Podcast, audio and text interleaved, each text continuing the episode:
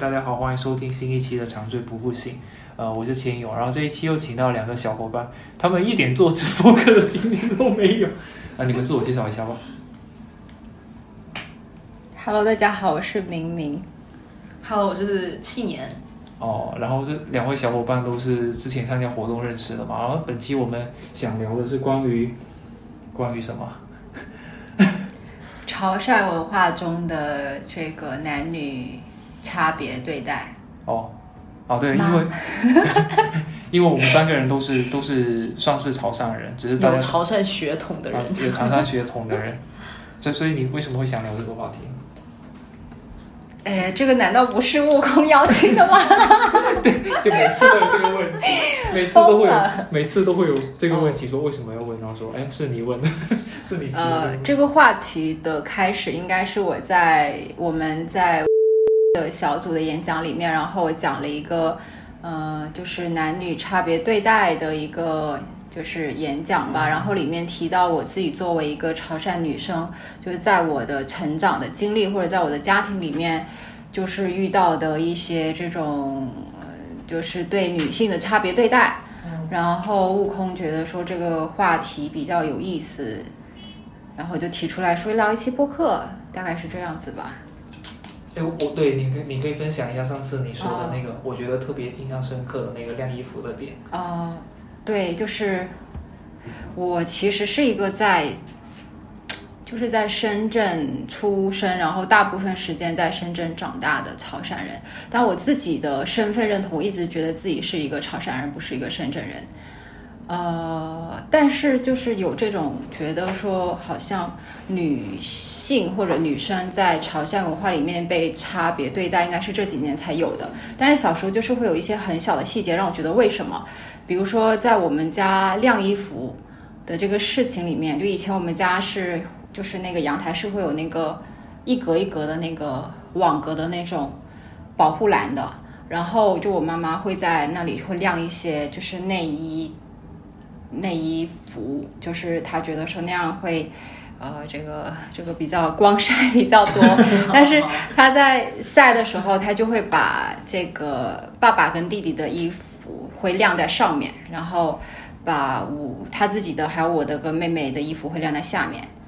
然后我就不懂为什么，然后经常我可能比如说我帮他晾衣服，我就会故意的乱挂，因为我知道他的习惯。但是我妈看到之后，她就会把它调回来。然后对我就觉得为什么？我好像有问过他吧，我也不太记得了，但是我应该是问过的是这个问题。然后，嗯我也忘记我妈是怎么回答我的。反正因为现在我们就是我们家住的那个已经没有这个了，但是这个事情就是还对我来讲印象还蛮深刻的。然后还有一些，比如说像是一些就是潮汕是初一十五是要拜神的嘛，我不知道你们两个家里还有没有。然后就拜神的话，一般都是妈妈很辛苦，要准备一些水果啊，一些东西，就是按照那个去准备。但是就是最神圣的那个请那个，就是那个香炉，他们叫那个叫牌位的那个东西，就是这个呃，爸爸在的话，就一定是爸爸去去，他们叫请，就是去拿到那个桌子上。如果爸爸不在，就是让弟弟来拿这个。哦，然后对，就除非他们两个他们都不在的话，就会有妈妈来做这个事情。所以我觉得说，就是在这种呃，就是这个初一十五要拜神的这个文化里面，就是可能请这个神位是一个最可能这个环节里面最庄重的事情，但是其实很多杂活都是妈妈在做了，为什么就是把这个庄重的事情都留给了爸爸跟弟弟来做？大概是就是这些吧，所以就在小组分享里面要讲些什么东西，就可能我就会觉得，可能这几年我自己会有意识的觉得说，哦，为什么女性会受到这样的对待？然后在准备这个议题的时候，我就会想到自己就是生活经历里面的一些事情，但是我想到的可能不是在社会上受到的一些不平等对待，而是在我成长的过程中，大概类似这样的事情。对，然后还有一些，比如说什么。呃，就是爷爷奶奶走了，然后就是作为这个孙女或者是媳妇儿或者是女儿是不能上山哦去、去拜的，嗯就是不能跟去的，不能去出兵，不能跟去上山的。然后因为我跟我爷爷奶奶感情特别深，然后当时就是我就跟就是那些呃，就因为是乡里面的会有一些他们叫就长老，大概是这些，就是会主持这些事情。然后我就问他们说我能不能一起去，然后他当时很生气，他很生气我为什么会提出这个问题，然后他说了一句话说，呃，大概意思就是说，呃，就是就是你不是家里人，就是女，就是潮汕话里面女女的叫资娘嘛，就是资妞，就是这个就是不是不是家里人是不能跟着去的，然后你的弟弟他们是可以去的。然后就是什么类似，就是说连媳妇儿、女儿都是不能去的，大概这个意思。然后当时听了就 就是那种很就愤怒加无奈加伤心，但是我又不想在那个就是场合里面，在那个里面去跟他争论这个事情，就就可能在在那个就爷爷的那个丧礼上面，就是这种对对女性的这种差别对待是尤其的集中的凸显。然后这个就是在去年的事情，所以会对我的一些这个，呃，怎么说呢，就是一些冲击会比较大吧，啊，嗯，对，我觉得提到就是潮汕重男轻女的时候，就我觉得感觉全国人民都有感觉到潮汕是一个重男轻女的重灾区，然后甚至有的时候直接就是跟。其他小伙伴就说，就是是潮汕人或什么，大家就是嗯，懂了懂，就在潮汕会发生这样子的事情。你家有几个小孩？对对对，然后对对对，你家有几个小孩？就 小时候我还有同学就说：“天哪，你们家是生猪的吗？就是为什么会有这么多小孩？”我是只有一个弟弟，然后我们家是就是呃人数最少的，然后再往上一辈，就是我妈这一辈，他们家我妈有。七个兄弟姐妹，其中只有一个男孩子，然后另另外是六个姐妹，所以就是我妈有说，就他们从小是被全村的人欺负，因为就是家里头男孩太小太少了，嗯，呃等等这类型的事情。然后嘞，比如说我的大姨生了五个儿子，就是那种全家的骄傲，而我的四姨生了五个女儿，然后。并且算命的人跟他讲说，你们命里就是没有男孩子，然后他们就是不认这个命，然后结果在在怀第五个，B B 又是女儿的时候，他们直接抱了一个男孩子回来。我希望我我估计我们家人没有人会听这播客哈，他 就是最就是最后他会就是他就抱了一个男 B B 回来，我不知道是哪里抱来的，然后对外宣称是他怀的龙凤胎，然后就硬给自己加了一个儿子。然后这个小孩也是，就是现在已经应该是呃成年了的年纪，就十八九岁的年纪，然后就闹了他一辈子，就现在去当兵了，就是非常非常的叛逆，然后一系列的，他们就就是大家都说就是啊，就是你就是你的命里本来没有这个男孩，然后你非要搞来一个男孩子，他肯定是不是让你省心的事。但是就像嗯，就是明明说的，就是这些，就潮汕是一个。当然，全国各地都有很多很各种各样的风俗习惯。然后我觉得潮汕的，就是再加上佛教，然后加上就是有一就是这这类型的风俗习惯的东西，特别特别特别的多。我的感受是这样，因为我是一半潮汕人，另外一半是安徽人，就是我的安徽文化的家庭里头，就我我的感观感是，就是风俗习惯没有那么的。细节，然后没有那么的严格，嗯，但是我觉得就是回到呃朝阳，我也不知道到底朝阳还是潮州人，我真的不是很清楚。刚刚说到身份认同，这个很有意思的词。你刚刚说你觉得你是大部分时间在深圳长大，但是你是一个潮汕人，不是深圳人，嗯，你是一个在深圳长大的潮汕人，嗯，他，我觉得你，我觉得你的身份认同是一个潮汕人。我我对我绝对是对吧？你的潮你的身份认同是没有没有没有争议的潮汕人，然后你是在深圳长大的潮汕人。我的身份认同是我是深圳潮汕人，就我我觉得我还是就是深圳人，嗯，但是但是我跟潮汕文化是靠的非常非常近的。然后在深圳是一个比较没有文化的情况之下，我觉得就是潮汕文化是我的身份认同中很重要的一个部分，嗯，所以就就刚说到身份认认同这一题就嗯想要。补充这一点就很有意思。对，因为因为我是在深圳，呃，我是在潮州长大到大学，嗯，哦，我才出来外边，所以我就 absolutely 是一个操作人。嗯嗯。然后，所以，所以你刚刚就是按按按照你们出来外面接触的深圳人或其他外地的人，会重男轻女的现象少很多，是吗？你觉得呢？我大概有听说，可能客家也会有一点点这样子的重男轻女的现象，会觉得说就是要生男孩，生男孩比较高兴之类的。但是我有听到，就是一些北方其实会觉得。生生男生女都一样，或者生女孩还是比较高兴，大概是这样。所以，我我确实会觉得可能广东好像稍微严重一些，而且像我们这一辈人，包括就八零后、九零后这两辈人，还是在就是独生子女呃对呃那个 only child policy 之下的情况当中，比如说我安徽这边一半的家庭里面的人，大家都是。一个小孩，然后有就是只有独生女儿的这种情况，然后大家都是，就是没有说一定要拼多一个儿子，拼多一个这种，但是在但是在广东的话，就你如果去拼多一个儿子的话，是一个非常正常的事情，以及像我这一辈人，对吧？就是像我刚刚说的，我的大姨、二姨、四姨，那就是五个小孩，哦，舅舅家也是五个小孩，就是广东人就完全 disregard 这个，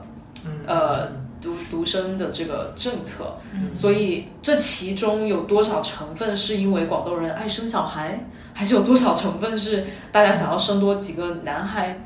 的来说的话，我就觉得不知道如何判断。嗯，其实其实我是觉得，可能大家就是在上一辈，就是在没有那个 one child policy 之前，是应该所有人都会有很强的重男轻女的嗯。的观感，只是说到了下一代之后，就到在我们这一代人的时候。那个独生政策政策的原因，就导致到说，呃，很多北方或者说其他地区的家庭，他们是执行的很严格的，嗯嗯，公务员也比较多嘛，然后就是，就导致到说大家没办法生，那你生了一个女孩子怎么办呢？你又其实你是想想生的，但是没办法，对，所以就是最后只能大家都接受说，哎，你也你家也只有一个女孩，我家一个女孩，那女儿女儿也可以是我们的传后人，所以大家都觉得 OK 了。嗯，所以就是在上一辈的时候，大家还会有这这个重男轻女的概念，但但下一辈是没办法执行我觉得，我觉得他只是变了一个形态，就是他从，就他必须要接受，OK，我只有一个女儿，那怎么办，对吧？我只能就是，你可以说我我好的，就是女儿也很好，但是他就是多少一个独生女的家庭的父母真的把自己的女儿当成自己的继承人看吗？我觉得很少，就是。其实就是有了女儿，她的心情还是 OK。那我的女儿就嫁一个好老公，嗯，对吧？就是我去，我们要去支持他们整一个家庭，而不是说很少人是说，如果说是个独生儿子的话，那是哦，我给我儿子买房买车，嗯嗯。但是如果是个女儿的话，就是我们怎么给女儿找个好老公？就是这种，对对对对，就是这种形态上面，就其实是重男轻女，它还是贯穿在其中的。然后包括。就像我，我有一个弟弟，然后呢，呃，我在国外读书花了非常非常非常多钱，对吧？然后我的父母就一直都很支持我在学业上面的呃追求，让他给我花了很多，比如说学费啊，比如说生活费啊，等等等等等，这么多年。好，但是我名下是什么都没有的，就是我弟弟名下，我弟弟不爱读书，很小就没有读书了，然后就在。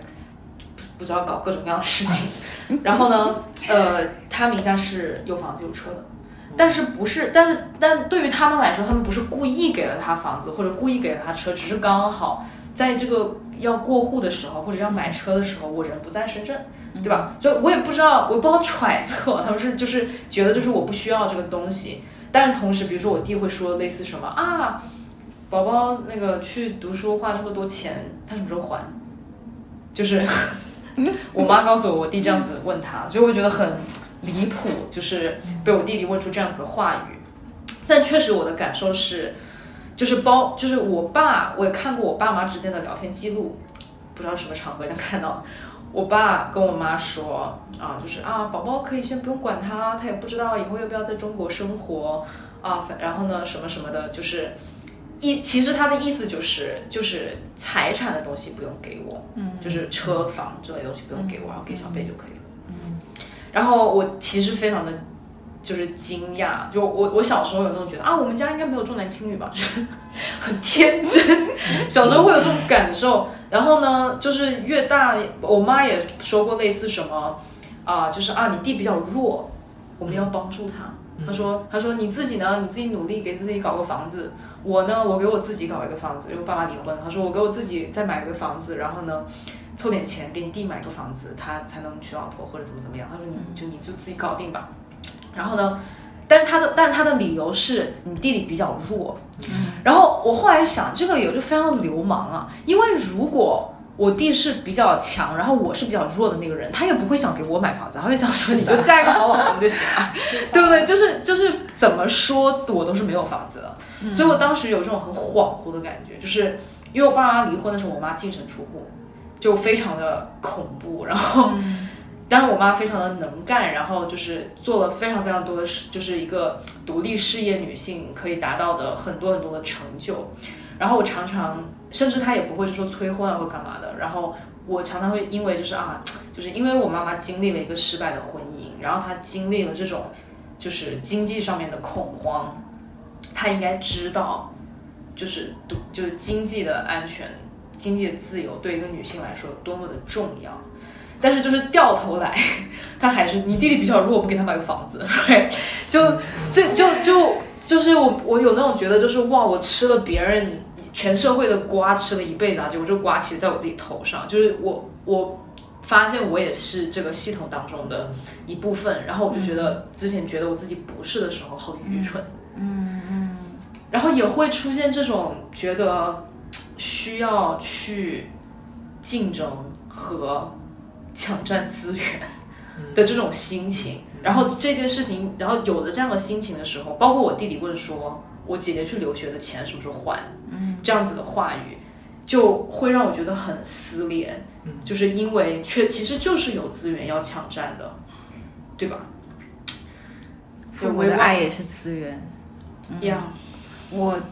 特别能从你刚刚讲的那些话里面得到共鸣，因为我们。就是有，我觉得是有类似的经历吧。我小时候我也一直觉得说，我在我们家，说我父母对我们的爱是平等的，因为我们家四个小孩，我有两个妹妹一个弟弟。然后我觉得很一直觉得，就别人问我说，那你们家会不会就是重男轻女之类的，我都很骄傲的跟他们讲说，我爸我妈对我对我们都是一样的。但是同样的也是长大了都涉及到。财产的部分的时候，你会发现，其实，在他们心里面，其实是还是会有偏差的。比如说，他们要在买一套房子的时候，很自然的就会想到是要给弟弟的，就是这个自然到完全没有任何的违和感。然后，呃，就是所以就会觉得说，其实你从小到大的那个相信是在那个时候是会瓦解的，就是会觉得说，原来我们是没有没有这个依靠跟港湾的，然后。还有你提到的，就是说母亲会不会因为自己遭受了这些之后，她会更加的理解？其实也真的是未必的，因为他们自己在那种文化里面已经就是被摧残、被经历，就是太久了。就是我就是为了做今天的播客，我不是说我还采采访了一些就是朋友嘛，然后其中有一个朋友他就讲说，嗯。他妈妈就是他们家也是完全的潮汕家庭，然后他父母就是他妈妈，其实是在这个里面，其实年轻都吃了很多很多的苦头的。但是，呃，直到现在，就是他妈妈还是会觉得说，如果他不结婚、不生小孩，他的人生是失败的。然后他跟他妈探讨那个无痛分娩的问题，他妈就会觉得说，如果你作为女人，你生小孩不经历这个痛，你怎么会知道养育小孩的痛？怎么会知道感父母的恩？然后他就觉得很崩溃的点就是说。呃，就是一个正常的父母，尤其是妈妈，难道不应该是先体谅就是你儿女的痛，而是就是从什么养育跟这个孝顺父母的这一层来考虑？然后他讲了一句话，就是带有一定的愤怒的情绪吧，就意思就是说跪久了就站不起来了。嗯嗯啊嗯，所以就是我觉得。呃，包括刚刚悟空提到的，说其实，在下一辈会比较少这种呃思想，我其实个人也是不太认同的，因为呃，我爸爸那一辈他是有四个兄弟跟一个妹妹，所以这样的家庭就像刚刚信爷说的，其实，在潮汕里面来说，其实他是会觉得，哦，这个家庭是比较好的，比较兴旺的那种。呃，然后很巧的是，就是就是我爸这几个兄弟跟妹妹，他们每一家都会有一个儿子，就唯一一个，就有生两个的、三个的、四个的、五个的，每一家都有一个儿子，然后他们就觉得很圆满，就是每一家都有一个男丁。嗯嗯。然后呃，哦有，比如说还有还正好提到想到一个事情，就是呃，爷爷走的时候，他其实留下了一些小小的存款，虽然不是很多钱，但是他觉得这个是他留给呃子孙们的那些就是祝福吧，他是叫发财请，大家的意思，然后就会分给每一家，然后呃孙子孙女跟曾孙之类的，然后就是呃男丁的话就会。比我们多一倍，然后到呃重孙辈的话呢，就只有男孩才会算进去，女孩是不算进去的，大概是这个样子。对，然后然后到就是我现在同辈的这个，比如说什么呃堂姐、呃堂妹、堂弟之类的，然后也都好巧，他们第一胎都是男男孩子。所以大家就觉得好高兴，好圆满，对对对对对，就是不用对对对稳了，就是就是第二胎随便生都可以了，大概是这样子。所以就是我觉得这个就是这样子的文化跟思想，它一定是就是不不知不觉中它会得到传承的。而且你比如说像我这样，就是我觉得我已经开始意识到这个东西是不对的时候，不对的话，我也会听到他们第一胎是男孩，我也会替他们松一口气。就这种东西是，这种东西是，就是我觉得他是不知不觉的。包括今天提到这个，我妹就讲我，她说，她说你知道我妹妹第二个妹妹就是比我只小个呃一岁多一点，一岁多几个月。然后她讲说，当她当时出生的时候，然后我竟然跟隔壁的奶奶聊天说，哎呀，怎么生了个妹妹？如果她多一点就好了。一岁多的我终于讲了这种话，我今天跟他他比较对，我真的想自戳双目。然后你是受害者，对，然后这种话就一定是听父母讲的，然后小孩学舌就是这样讲。对，所以我觉得就是这种文化，它影响力之深之远，我觉得是没有办法去衡量的，也也很多时候可能是都觉察不到的。嗯嗯，对。所以，所以我会有一个，就是他之前有提到提到一个问题，说，呃，厌女的这种情节是不是已经深入到我们的骨髓？就是好像我们没有主主动的去做这个事情，但是一直被这样的一个文化带到说，我们好像思维已经扭不过来了。就很多时候，我们我我们会在某一段时间过后，惊惊诧想说，哎，我我为什么会说这个话？为什么会这样想？为什么会这样？就我是不是很厌女？就有时候会有这样的一个。问题就像我之之前有一个朋友，他呃，他就是他老婆就是有孩子，然后就他们就去查男女嘛，嗯，然后就问他说，当时就问他说为什么要查男女，就是有什么偏好吗？他们也说女的也很好啊，就是，就是不是不是他意思就是说，对，就是说对，就是就是没关系，我们不是为了说要要只是想生男的，而是说去查一下，就提前买衣服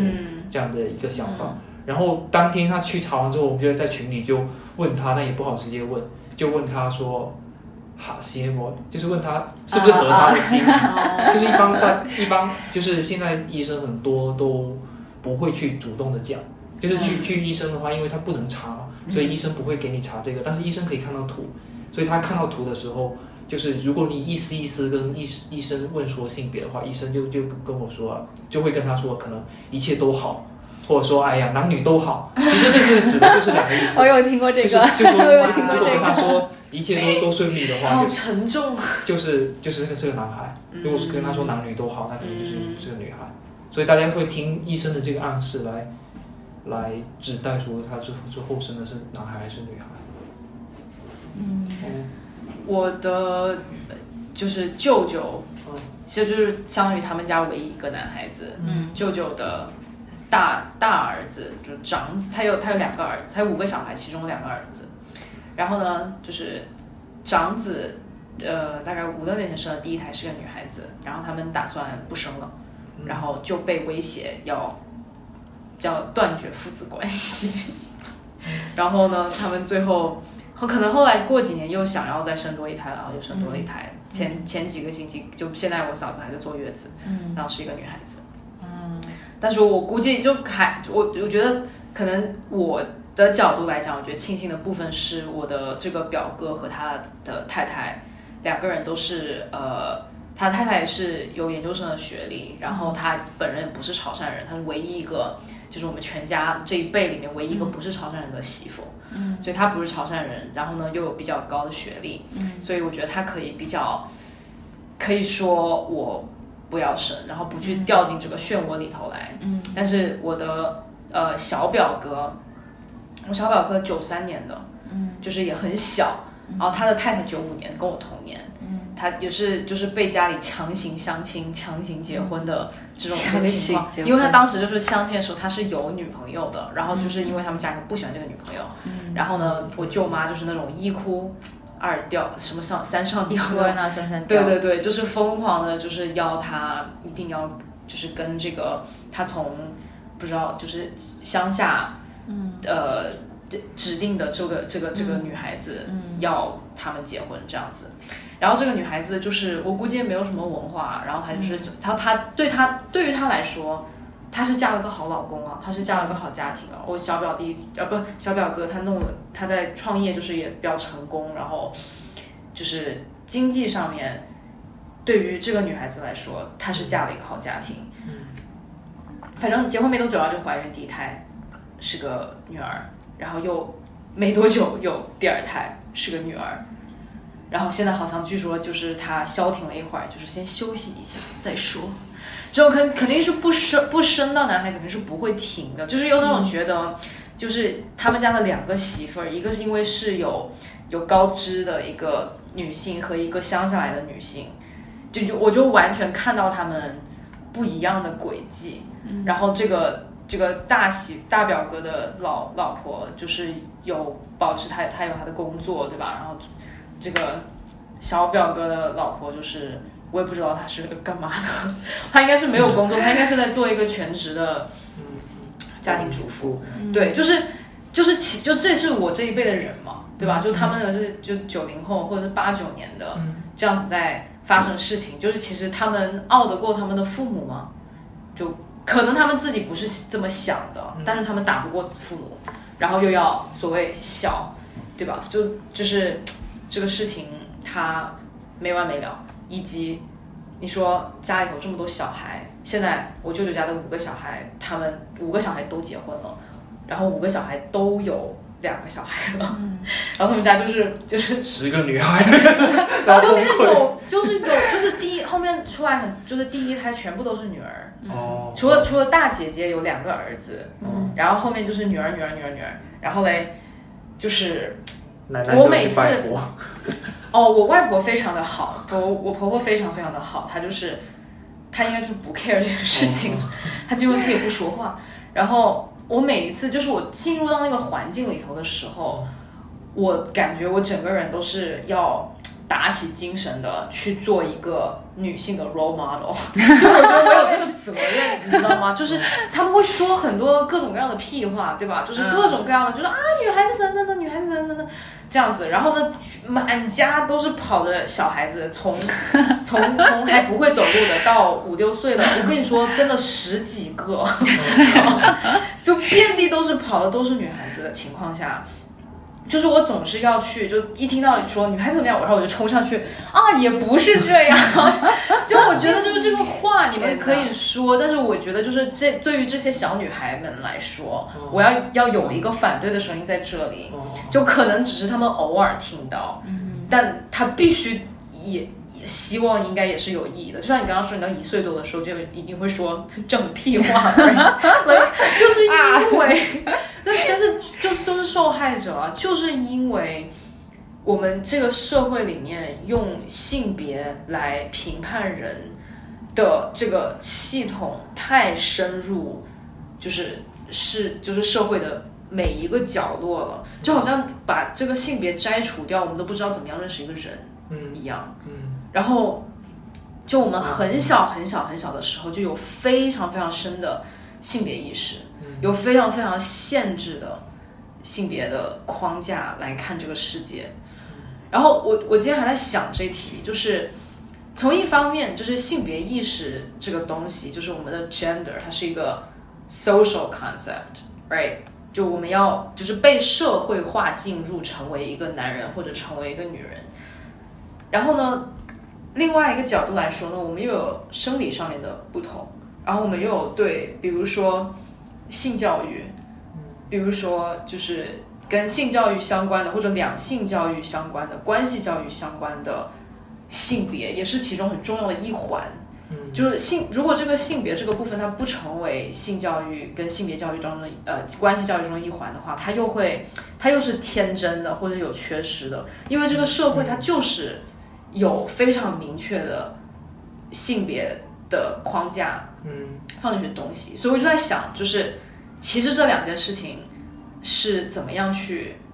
平衡它的？就是我们就是一个真的完整的好的。支持所有人去探索自己的性别和性别意识，或者支持所有人可以跳出这个框架的性别教育是什么呢？提一个这么大大这么大的问题，是希望大家先安静一下。不不是，我我想我想回到你刚刚讲的那个问题，做一个小小的提醒嘛，就是对听众朋友或者就是就是也是提醒我自己，就是比如说我们在跟我们问我们的朋友，嗯，呃生这第一个小孩是男孩还是女孩的时候，或者是我们其实会希望说我们老家的朋友第一个先生一个男孩，因为不希望我们的朋友遭受那么大的压力，在这种时候其实也要警醒自己说，因为他是你朋友，所以。你才去这么想，是希望说他不要说更大的社会压力，而不不能让这个东西就侵蚀掉我们自己，让我们自己觉得说生一个男孩，第一个生男孩真的非常重要。嗯，就是就是你主观的希望别人好，跟这个事情是不是可以成为一个常态是两件事情。嗯哼，就是就我我觉得是很重要的，因为很多时候我们会。会给别人这样的一个在心里给别人这样祝祝福的时候，就默默默默的潜移默化说，我们好像觉得第一个生小孩是一件好事，生男孩是一件好事。我觉得这个里面是拉扯的，因为就是嗯，从就是这个第一胎是男孩，呃，或者是说就是一定要生到男孩你才圆满这件事情的这个愿望是。这个文化或者说我们的呃长辈，他嫁接到我们身上来的，嗯，然后就是那那请问就是这个点你要什么样？就是哪哪一个人在哪一个时间点可以说我不要你嫁接给我的这个愿望？嗯嗯，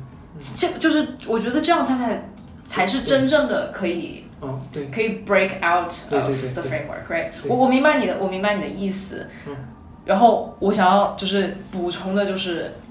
我们有就是个人层面上面的对自己的警醒，然后可以比如说影响自己周边的人的这一点点社会责任。嗯 On the other hand，就是真正要把这个恶性循环打破的方式，如果说系统上其实我们没有办法做到什么，对吧？嗯。但他其实他又回到其实还还是个人的行为跟个人的意愿。可以打破这个人生活当中的某一个环，嗯，所以就我我他可能不是冲突的，right？就是其实，在每一个时间点都可以做不一样的选择，就是就是回到就说，OK，这个事情的根源的问题到底是在哪一个环节是可以被解决的？然后作为比如说你作为我们都是没有小孩也没有结婚的人，对吧？就是。作为一个旁观者，然后作为这个文化当中的一员，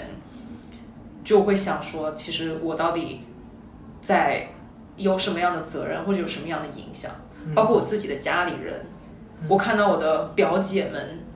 对吧？我的表姐，她讲说，她是九一年的表姐，是两个小孩。然后呢，她就说，我说我说你老公不帮你带孩子嘛？什么的？她说，哎呀，潮汕男人嘛，就是他不会。然后，不就他说他说什么来着？因为因为其实他过得挺惨的，就是他过得挺不好的。然后我就说你为什么嗯不选择离开？就是你就你带着老公真的跟就拖油瓶一样。然后他就说哎呀也还好吧，他平常还是会就是帮忙看看孩子吧。我说他有帮忙看孩子吗？就是我今天看他就我在大家都在家里过节什么，我说看他在那个地方就是搬这个凳子坐在边上玩手机啊，这样子不算带孩子吗？他就说啊，潮汕男人嘛，就是潮汕男人就是要带孩子嘛。然后就是就他就是一个九零后，然后他也是受了就比较好的教育，他也在深圳长大。嗯，他对这个潮汕文化当中的男人，就是只有这样子的期待的时候，请问？就是我作为他的亲人，甚至我会把我的表姐称为我比较好的朋友。我在跟他，我我跟他说，你你你走吧，对吧？你们离婚吧，然后你带着那两个小孩，就是一一样可以过得很好。这个话是负责任的吗？或者是说，就是除如果他自己其实没有办法脱离这个部分，还是说，或者说他其实在这个一环一环相扣的系统当中。他是接受了他的命运，并且与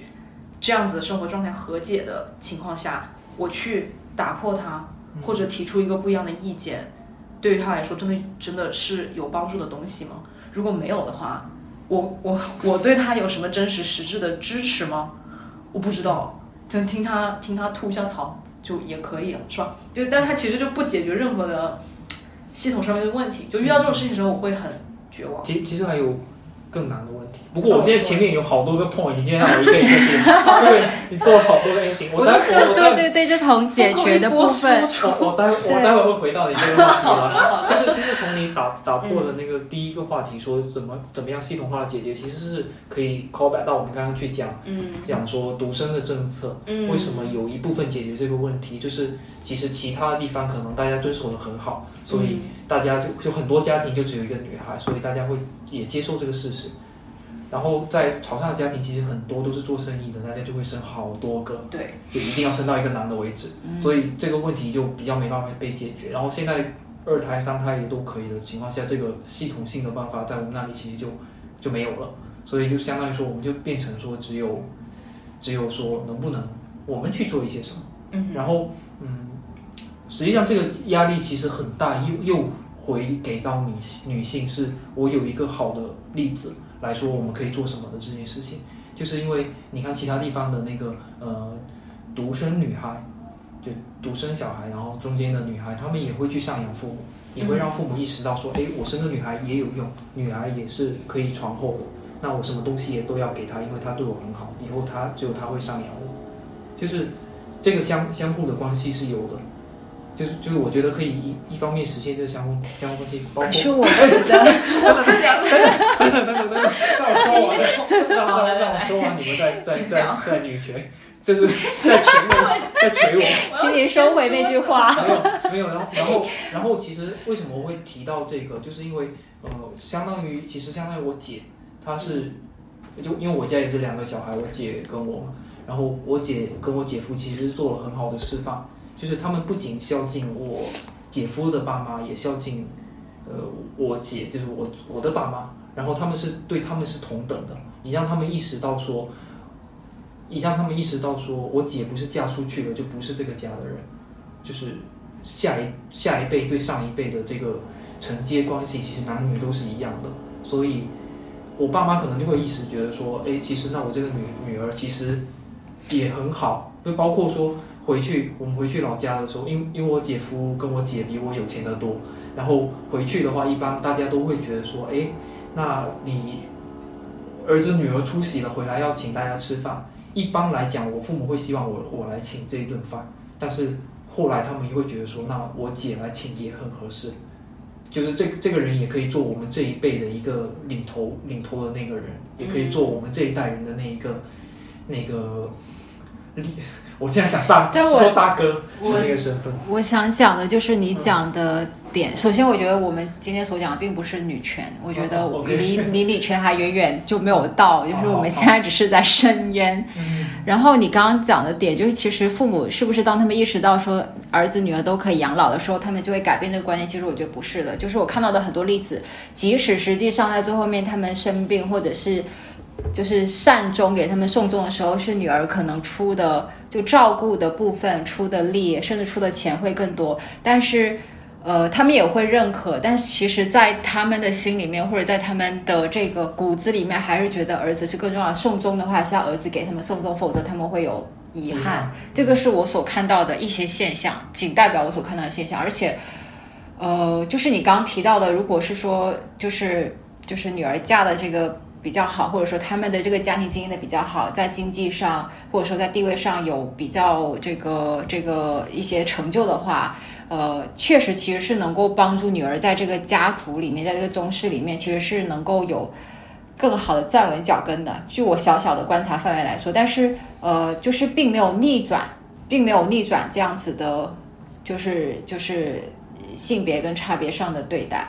啊，会有帮助，但我觉得呃，并没有，并不会逆转。嗯，哦，我我点到一个点，因为你刚刚说女儿嫁的比较好，有可能是女儿自己人会赚钱。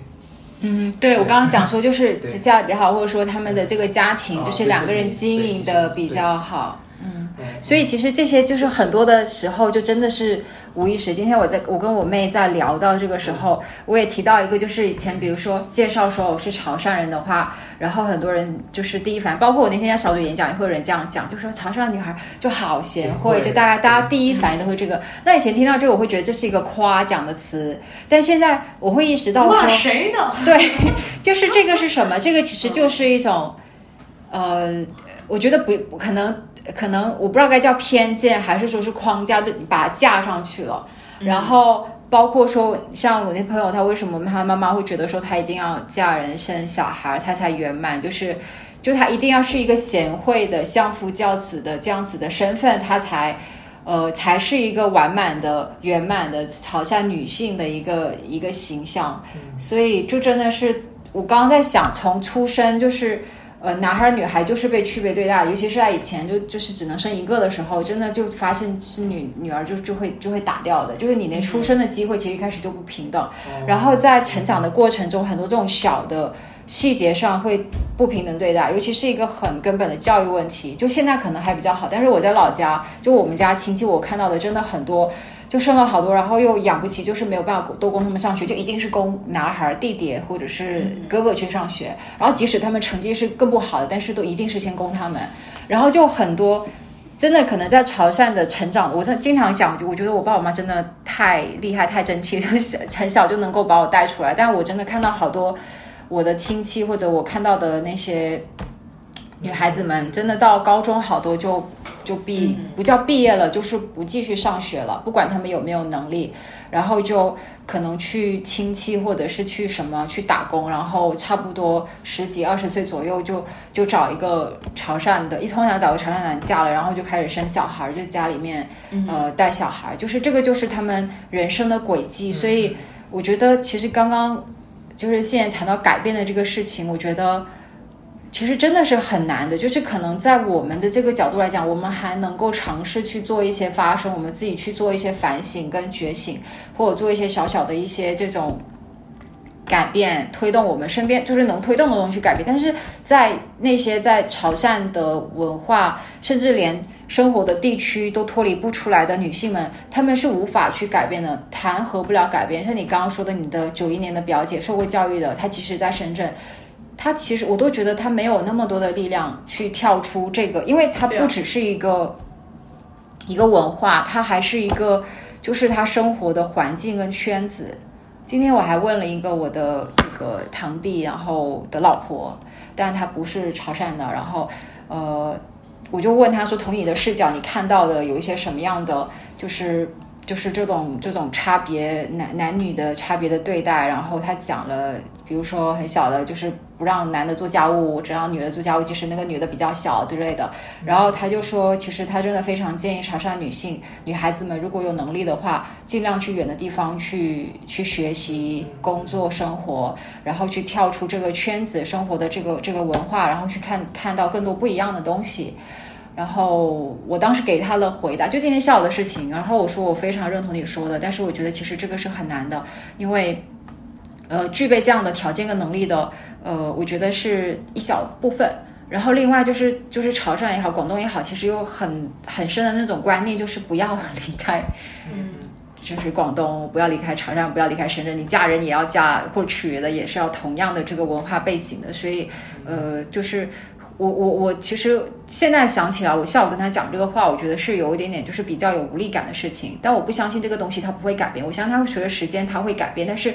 就是对他能够很快的去改变这个局面的本身，我自己是比较没有抱那么高的期待跟希望的。我觉得真的就是只能从自己本身或者我们身边小小的环境能够做的一些小小的事情，就尽力去做而已。对。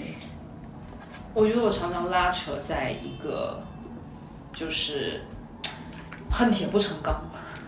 嗯，就对很多女性会觉得就是天呐，你为什么就是还在在在在在这待着，或者在这样的情况里头混着？然后从另外，然后就这就是我又这么觉得，然后我又觉得真的就是女性都是受害者，就是在这个社会里面。就所有的女性在各个维度都是不同程度上面的受害者，因为就像你刚刚说到的，就是出生率这件事情，中国的男女的呃男女的性别比是全世界最悬殊的，女性就是呃女的婴儿凭空少了六千万，六千万哦，就是没有被生出来的 BB，或者是生出来被扔掉了的 BB。嗯，就是这近近这一两年，还有我还有看还能看得到新闻，是在垃圾桶里面捡到女婴的新闻，就在深圳，而且在深圳，就是非常的离谱。就这个情况，我相信其实这个情况是一直在变好的。然后可能我们现在越来觉得哇，这个情况好糟糕，好好痛苦，好过分，是因为我们有了更多的信息，只是以前不知道而已。嗯，现在知道越多了，就会发现哇，好严重。但是我相信它是在变好的，对我相信就是整个的大趋势一定是在变好的。嗯，但是就是就是回到于就是女性的觉醒跟独立，还有就是对经济，然后对自己的性别意识和在这个社会里头的。的的 role 都好，就是每一个人要对自己的成长负责任，对吧？就是我们要成为一个什么样的人，我要学习什么，我要去到哪里，我要过什么样的人生。我相信我们肯定是要对自己的成长跟人生负责任的。On the other hand，我当然不是唯一那一个对我自己的成长负了责任的人，因为如果没有我的，我如果不生在这样的一个家庭。如果不生长在这样的一个城市，那我没有这些资源跟机会去看到更大的世界的时候，当然我能觉醒的几率或者撞到这个事情的几率就更加的小。所以就这个是我非常啊，就是就是日常在拉扯的一个点，就是对于这个整体社会上面，就我觉得现在就是。比如说，比如说，就用到这个敏感词“女权”，比如说在微博女权上面，大家有有一部分的呃女权的声音是非常就是呃觉得结了婚的是驴了，对吧？就是为这些就是就是还在恋爱脑的女人们，或者是在特别心疼男人的女人们，觉得就是他们就是。太蠢了，然后不想管他们，对吧？然后呢，也有就是把就是明白，或者或者认为所有人都是受害者，我就是不骂女性，我就是作为一个女权博主，我就不骂女性，是我的原则。然后可能有大家就是不同的女性，她在做的不一样的选择等等，然后大家就尊重，然后不是并行的就好了。我的拉扯是。我不知道要怎么样去面对，就是我觉得其实可以更加有有更多可能性的的的大部分的女性群体们，就是为什么 你知道吗？就是就是去好像好像从某种程度来说，因为网络的开放，因为我们对信息量的。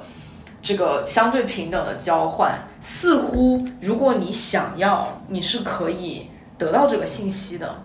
On the other hand，这个主流社会给你的就是主流文化、主流的恋爱文化也好，主流的原生家庭的样子，主流的这种孝文化也好，其实都是在阻止你女性对你自己作为一个完整的、独立的人的觉醒，right？所以，嗯。这题我我没有答案吧？我觉得就是只是我我会不停的要去去挣扎跟纠结它。我想答这一题，请答。如果配答的话，来 试试看。先给你这个机会。其实其实刚刚明明明有讲到一个点，就是你的什么嫂子还是就亲戚？呃，对，算弟媳吧，应该是。他他的，我觉得他的一个呃想法是我跟我想的非常像的，就是就是无论是你现在在潮上的女性，或者说你是年纪比较小，或者是你还没有结婚的人，就是可以尽量的往外面去走，或者去看看外面到底是怎么样的，有其他的一些世界观，包括说面对像女权这样的话题，我觉得也可以很直接跟他讲，因为这些所有的他的。挣扎或者一一时间会让他呃一下子要洗刷掉他过去的这二十几年来所经历的种种或所经历的不平等，他可能会有痛苦跟挣扎，但是这是他是很快可以适应过来，他未来有很多的可能性，他要先接受这些东西，才不至于说等到他年老了之后遭受到另外一种非常不平等的窘境。这种不窘境是这种窘境是，比如说像。我妈妈就是像我们父母那一辈人，如果有时候我们要去跟他们沟通，去跟他们讲说男女平等，或者说大家也可以选择自己的生活方式的时候，其实你不太敢去讲，因为就是就是会破坏他内心的平衡，因为他已经无力改变了。然后你再去跟他讲的时候，他会很痛苦。他现在可能被蒙蔽了，被整个社会蒙蔽了，然后甚至连他的子女也要蒙蔽他。因为这个蒙蔽他对他来讲是比较舒服的方式。嗯哼，你现在去告诉他这些东西，你让他现在一个女性的意识觉觉醒，可能会让他很很痛苦。他怎么样去平衡这个痛苦呢？就是何以为了你要达成这一种平权，来让你周围的某一个人打引号牺牲？就我觉得我牺牲不了他们，所以我只能就非常。对，非常。Yeah，I agree。我我非常同意这个，就是没有没有必要让其实失去，其实没有什么机机会改变自己人生的人去经历一个觉醒跟成长一定会经历的痛苦。对。然后，就像呃，就是说到女权主义这件事情，就是其实有非常多的理论，对吧？有无数的理论，还有故事。还有微博，还有就是各方的说法来讨论这件事情。我觉得作为一个就是女性的觉醒，你一定会一定会经历这种去吸收别人给到你的信息，你去吸收很多很多的理论跟框架，来把这些来把这些这些框架和理论套入到自己的生活当中，然后去反思自己经自己的经历等等。但他这就是我我觉得他会一个比较嗯。可能一个健康的走向是，就是会发现，就所有的理论跟框架都是不可以一刀切的东西。就是我觉得成为一个就是真的很自由的、洒脱的女权人、母权人，是要有能力，对，有经历到可以把这些框架跟理论把它揉碎了，和自己的生活经历和自己的价值观。和自己生命当中活生生的人，嗯，可以很好的就是磨合在一起，嗯，然后才才是一个灵活的、有持续成长空间的和有血有肉的一个一个一个 feminist，I guess。当然，就是我不是在说，you know how to be a feminist，因为觉得有太多太多可以作为一个女权主义的人的。方式也好，理论也好，嗯，我，但是我觉我觉得可能很多时候我们会因为想要要讲理论，因为想要有影响力，因为想要想去讨论它，然后想要去说 this is good for me，so it must be good for everyone else，然后就是一定更多的人知道是更好的。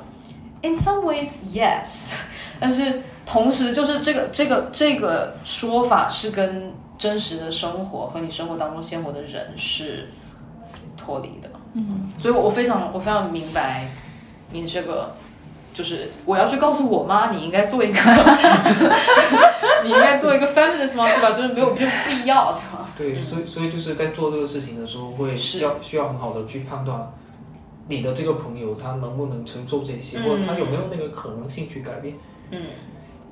当然，同时，如果是对于那些你觉得他没办法改变，然后他又跟你的生活息息相关，你们日常会有很多接触的这些人，就是日常会很痛苦。因为我哪怕就跟我我妈说结婚这个事情也不是那么重要，对这样的东西我都不知道怎么样去。他已经承受不了。对，然后然后尤其是你们刚刚讲的那个，我我还有一个例子，是我的一个也是一个很亲的亲戚，就是她是一个她是一个女的，然后就是这个女的是我们家庭内部的人，然后她的丈夫是外部的人，然后她丈夫就是对对我们家里人很好，就相当于说呃。男方对女方的家人很好，然后很照顾女方的家人。OK，会被其他人评价为说这个男的没什么，哦，就是没什么出息那样子，就是就会觉觉得说这这个人这个人好像就是就是贴着这一家人，或者说，这个社会对男性的期待真的太低了，不是 奇怪，他就是就就是觉得说，嗯。明白，就是就是你是一个男的，你应该把你的老婆经常带往家里回来带，然后让他让你的老婆为这个家庭服服务，而不是你去服务女方的家庭，这样子会让大家觉得说这个男的好像没什么没用，或者说妻管严会被被大家觉得没用。那你就你就这样的意思，你不跟他 battle，你又很难受，但是你跟他们说你要怎么样呢？他，我觉得是这样，就是就是很啊，比如说像我们。父母辈的人，对吧？或者甚至是我们同辈的一些女性，就是我不会说完全不说，就是我甚至不去做这个判断，我想到什么我就说呗。但是我清楚的没有不抱一个对方能听明白我在说什么的期待。就是如果对方听明白了，而且被这个话有点到的话，他一定会继续问呢，继续聊啊。就然后他，但是他如果他是反对的，他持一个无所谓的或者没有听到的。不喜欢的态度，那这个话题它自然就结束了。对，就我我我我相信的就是很多话你要就这个话怎么说，或者哪个时间点说，很多时候其实这就是跟对方有没有准备好听懂这个话更加的相关。所以，所以我我我觉得我可能理解的是，我需不需要让我妈跟跟他讲说要不要去做做一个女权人士，对吧？就是。我我说不说，我相信的是我说不说其实都无所谓，我想说我就说呗。然后他如果觉得有道理，他自然会听；他觉得没有道理，他也听不懂，right？所以就是这个这个事情是我相信的，就是我相信的价值观，还有我坚持的一些信念，我不会嗯非要去很认真的判断这个场合适不适合说。我让我我让别人，我反正我球已经踢出去了。你们要接住，还是要踢回来，还是要把它扔了？嗯，啊，都没关系，我有无数的球可以踢出去。但是就是，就是这个，嗯，maybe that's irresponsible。嗯，但是如果不说的话，我觉得他会更加的是不负责任的事情。嗯，尤其是甚至我直接说出来了，是给家里头的小女孩听的。哦，对吧？嗯明明在这一题有没有什么想法 的？其实，在中间很多点，其实都想插进去讲，然后感觉这个话题已经 对啊，就是带到了很远的一个地方。嗯，我还在回味刚刚讲的几点，比如信言在前前前个部分讲到的，就是 他讲话我在 ending，你知道吗？就是把一句话讲完 ending 之后，马上接下一个话题，然后前面有很多就是很多延伸，就是你讲到的。其实现在网络资源看是很丰富，但我觉得其实这个有这种个体他自己的意识觉醒跟认知的，就是范围到哪个地方，就是他也许并没有意识到他需要这样的东西或者去了解这样的东西，所以其实那些所谓的网上的这些无形的资源对他来说并不构成资源，因为我想想我对生活里面的很多鲜活的面孔，觉得他们不会想到这个，他们只会想到。怎么样更好的嫁一个好的人，然后对经营他们自己的家庭。还有刚刚悟空讲到了什么点哦？就是因为我刚刚一直在想，就是呃，就是所谓的平权或者女权这个东西，呃，它真的是能用在在我们刚刚所提到的。我们文化里面的那些人，就真的是这样理论性的来讨论的吗？它好像不是，它一定是在某一些点上，就是某一些很鲜活的案例里面，然后我们去表达，我们觉得这个事情或者这个我们对待这个事情的态度应该怎么样才是更加的合理的的这个东西。所以，嗯，我觉得未必就是未必他们会听不懂，但是，但是其实是我在想，就是。我自己在想，如果是我对我对我的那些亲戚，或者是就是在还在潮汕的文化里面经营的那些女孩子们，我要怎么样跟他们去讲这个事情？从什么点上，从什么切面里面去跟他们讲这个事情？我其实是有点想不到的。嗯，因为为什么这么讲？我不可能跟他们讲说，呃，不要追求去嫁一个所谓的好的潮汕的老公。或者是说，你的这个你的人生的意义不是只在养养好你的小孩或者生一个男人，所以其实我有点不知道从什么切面上跟他们来探讨这个事情。嗯嗯，我可能我可能只能够在说哦，比如说，就是有的堂妹或者表妹现在还比较小，然后他们还没到这个要结婚的阶段，那鼓励他们是不是能够。脱离他们的家庭，父母脱离潮汕来深圳来哪儿，就也也跑不了太远嘛，来珠三角那里看一看，工作一下，生活一下，这也许是我能够跟他们讲的或者聊的一些东西，嗯，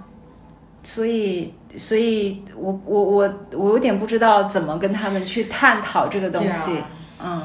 ，That's a good question。我觉得我就是非常无脑的疯狂，不要结婚，不要结婚。不要结婚，不要结婚。那时候就是我，我这我同龄的，呃，表表姐里面，表姐表妹里面，男孩子我不说了，就是你们自己决定吧。就女孩子的话，就是如果被催啊什么之类的，我都会就是拉到一边来聊一聊。真的要结婚吗？嗯，推荐不要结婚了 之类的。但就是其实你说它有没有用呢？我也不知道。但你这个确实是一个很好的点，就是当对方他的认知范围，就是其实没有办法承载这个对话，像他没有想到过这个对话以外的可能性的时候，你怎么样？嗯，怎么样开启这个话题？或者是说，就是这是你要开启的话题吗？？I don't know，就你会觉得你有这个责任去。帮助他，或者说你觉得这个事情是一个帮助吗？还是嗯嗯，因为呃，就你刚讲这个，我会想起，就微博上有一个有一个。女性博主叫乔麦还是叫什么的？她会她会分享很多，她写了本婚姻故事，然后很多人就是不要结婚，不要结婚，或者是什么。她因为她自己是结了婚，生了小孩，所以她其实是一个相对来说比较客观的态度，在在在分析跟分享这些故事。但是刚刚你讲到的，就比如说拉回我自己身边来讲，我刚刚就就冒出那些真实的面孔，身边的那些。我的家族里面的那些可能真的只上到高中的女孩子们，如果跟她讲说不要结婚，或者说结婚不是你唯一的出路，然后下一步他们要怎么做，就是他们要要何以生活，他们要如何在他们这个家庭的文化里面去去站住脚跟。你比如说，在我来讲，我可能会觉得说，OK，我自己有工作，我我能够有。独立的经济跟思想来支撑我，哪怕我选择一个单单单身的生活，但是对他们来说，他们是没有这样的资源的。我指的资源是指他们这些外部的经济的这种相关的生活的资源，以及他们的这些呃思想上、精神上的资源来支撑他们做出这样的选择。所以这是我比较，嗯，我我我比较困惑的点吧。就是我当然觉得，就是我其实认同说，在某一些。呃，小的方面也许是可以跟他们去探讨这个问题的，嗯，但是在一些就是比较大的，就是就是人生的选择，即使我也觉得说对他们来讲，真的找了一个人结婚了，就找了一个潮汕男人结婚了，然后生了小孩儿，对他们说这样的人生是圆满的吗？并不一定是，一定是不的。但对他们来说，更好的人生选择是什么？他们的他们能够够得着的，能够选，就是能够去为自己争取到的。的那个生活是什么样子，其实我是不太知道的。嗯。嗯。嗯，我我我想回应这个，其实我我觉得我跟我觉得你你刚刚那个呃考虑，我觉得可能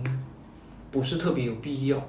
就是因为你其实如果说比较公允的对一个男男的有这样的想法的话，你觉得他呃经济就是自己的能力或者思想上不够独立，你会觉得说他找了一个老婆就可以解决他经济独立这个问题吗？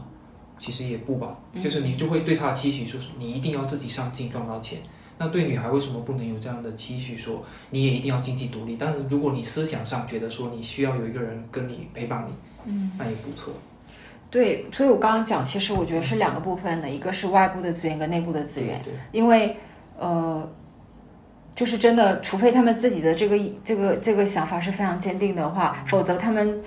真的对对孩子就是成长生活在潮汕的这些女孩子们来讲，就是如果他们选择这样的一个是会很难的，因为我想起在我的邻居里面就是有一个姐姐，她其实就应该是到到大学才出来，然后就是在深圳，她我觉得她她她自己就是说。就是经济上独立了，买了房子，然后就一直是未婚的。但是在老家就是一直对他指指点点。但我觉得他很潇洒，就是他是可以摆脱这些东西，因为他也不在老家那个环境。但是，呃，更多的我现在能够就是脑子里面能够冒出来的面孔的那些女孩们，其实呃，我觉得对他们来说是会比较辛苦的，就会比较辛苦。就就真的是选择这样的路的话，他们会比较辛苦。就像就像我回到就是我的那个表哥的，从家就是老家相亲来的这个呃嫂子，就是就他觉得他嫁的很好，他过得很好，right 就他接受了。时间到了，没关系。哦，这是他的命运也好，或者说这这就是他本身想象过他的生活也好，然后其实他其实是。你说他，如果我现在跟就是跟他讨论啊，你生活有其他的可能性吗？什么之类，他其实是根本没有办法有这个知识储备或者意识形态去去去进行这个对话的，嗯嗯，或者去抗争，对他没有他没有办法想象这个抗争，所以说就是这个对话对于他来说是没有任何意义的，可能就是直接就忘了，对吧？那。呃，然后他也在这样的一个环境当中，别人对他的期许也是这样的。他可能再过几年再生多个儿子了，嗯，然后再做一个家庭主妇，然后他的生活跟比如说我舅妈的一辈子的生活就是一样的，嗯。那你要那我我没有办法，就是站在另外一个点去评价说，Oh that's a terrible life，对吧？就我不可以，呃。这个这个，就我没有资格去说他没有选择更好的人生，我我不是他，然后我也不知道他其实面临着什么样的选择，嗯，然后我们又有不一样的资源，对吧？我想讲一个我觉得很好笑的事情，就是 我们开始一轮串的时候，我有一次在我舅舅家，然后呢，我要喝一个中药，什么东西要放在一个碗里头，当时大九点多了，就是大部分的人去自己房间，我舅舅家一个五层楼的大 house。然后就我舅舅在，只有我舅舅一个人在一楼，我舅妈已经上三楼，她自己卧室去了。然后当时要去那个这个中药要用微波炉，微波炉就在厨房里啊。然后我就问我舅舅，我说这个，但是我不会用那个微波炉，我就说啊，这个微波炉怎么用，可不可以教我一下？然后就好啊好啊。然后大概等了两秒钟，就听到他大喊大喊，就是 舅妈快点下来，那个微波炉怎么用？然后我舅妈又 又又蹭蹭蹭从三楼跑下来教我微波炉，然后我当时觉得很震惊，就是你不会用微波炉吗？就是这是你家，然后你非要就把你老婆从三楼的床上准备要睡觉了喊下来给我安一个微波炉，我觉得真的哇，真的是好没用哦，你知道吗？我就想他自己会不会觉得他自己很没用？不。But maybe not，你觉得对于他来说，就是他的太太就是认识这个家所有的东西的人，然后他只需要坐在那里喝茶抽烟就可以了，right？就是 幸福人生。你提到这，特别想起，就是我们家从小就有的时候，其实就我妈妈，因为呃我们出生之后，她就在家里面照顾我们嘛，就我们做的家务比较少，有时可能帮她洗洗碗什么的，然后我们就很坚持，一定要弟弟也做一些事情。然后比如说我们会觉得最小吗？弟弟是排老三，OK，对，排老三，然后一定要弟弟做一些事情，然后比如说会让他倒垃圾，或者偶尔也让他洗碗之类的，然后爸就一定说就不要，就就是男孩子不应该进厨房，或者男孩子不要干活，不应该干活 这个事情，我不知道在你家有没有。对，就是到现在可能就是在我们锲而不舍的训练一下，对弟弟要干活要分摊事情，这个事情可能就已经不知道在什么时候开始就已经成了一个就是很平常的事情。但我还印象很深刻，就是从小就爸爸是就我们让弟弟干活，爸爸是不让的，就他觉得说男孩子干活进厨房是没有出息的事情。但是但是就是，呃，我爸就是我们家如果说有客人重要的客人来的话，都是我爸下厨，因为我爸做的饭菜是比我妈好吃，但平时可能更多都是我妈妈做菜。之类的啊，但就是说到做做饭菜这件事情，就一般潮汕女人都会非常的会做饭啊。我妈就是一个反例，她真的真的不会做饭，which is fine。她把我们都养活了。然后呢，我弟其实是我们三个人里头应该是最会做饭的人，或者说他其实最喜欢对对做饭有一点兴趣，也是做饭最好吃的人。但是呢。就是他可以说，就他的作息非常不定啊。他可以说，就是今天就是六点钟起来去买菜，然后回来做一大桌的饭，或者是突然就是心血来潮，就是啊，今天我做饭，然后呢做一做一做一桌大菜，对吧？然后他就觉得啊，做饭很开心，就是啊，我没什么事情的时候，我可以可以做做饭啊，什么很开心，做好吃的东西。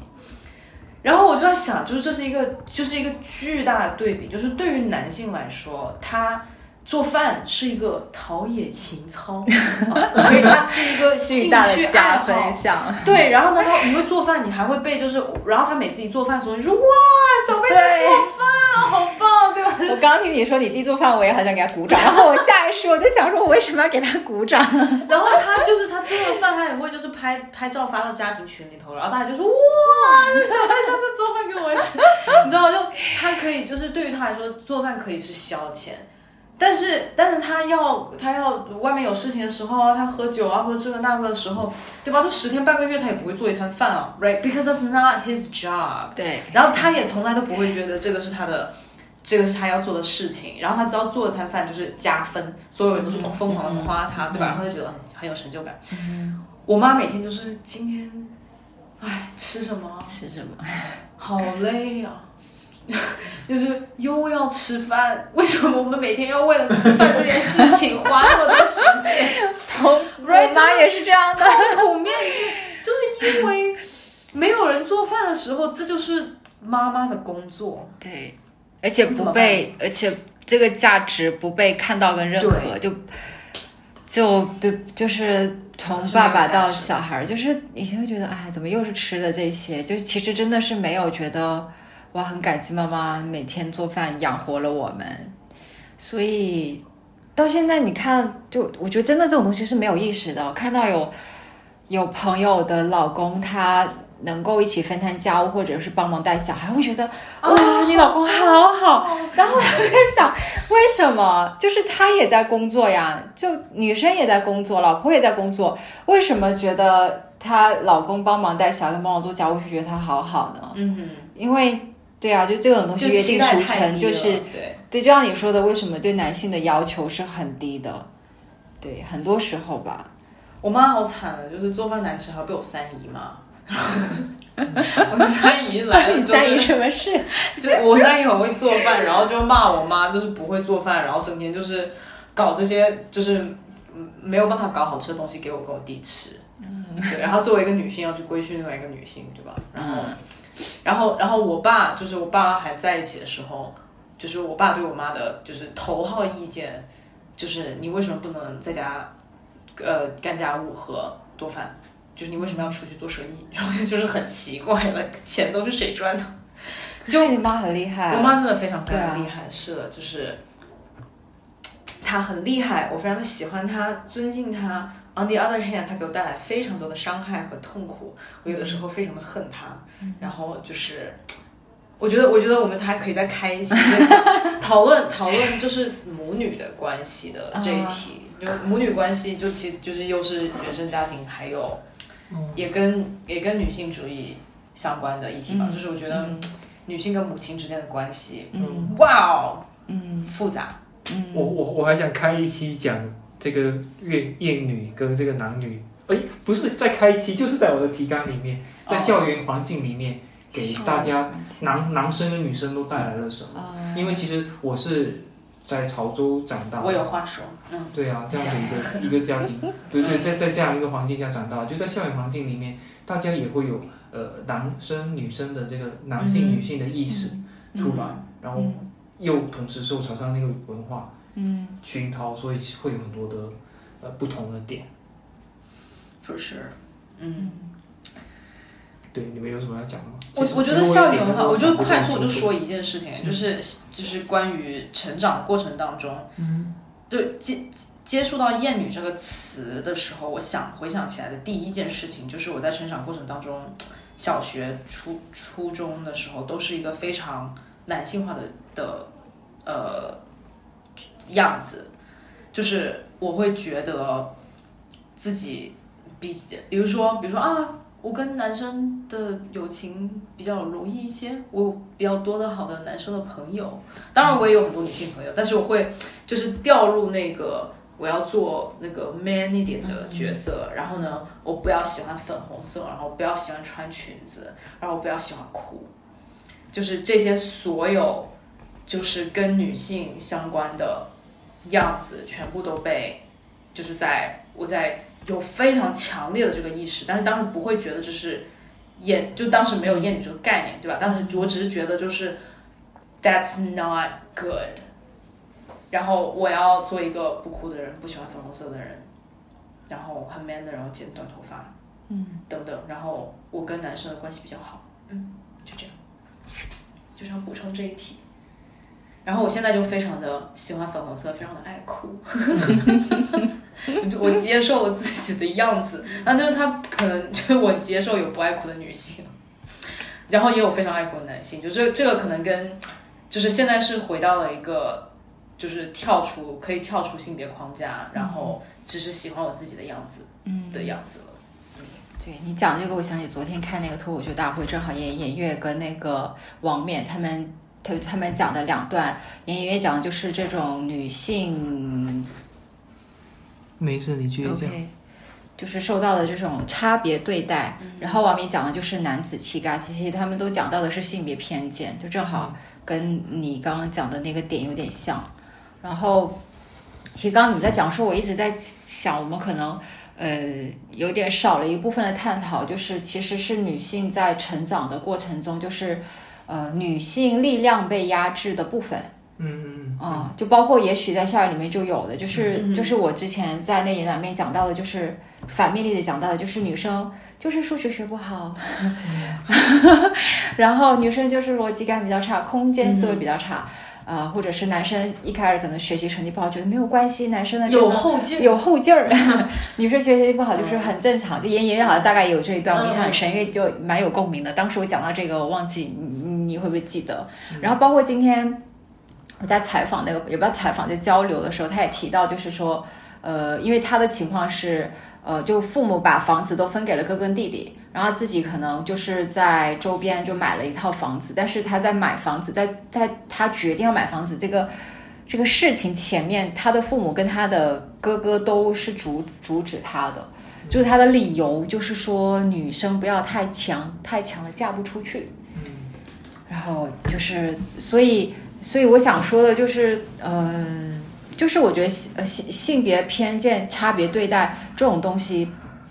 真的是就是潜移默化、方方面面，就是另外一种维度的润润物细无声。就是女生不要太强，然后不要太有锋芒。然后比如说你在在这种两性关系、亲密关系里面，或者说你在职场里面，即使你很强，你也要收住你的光芒，或者你要更。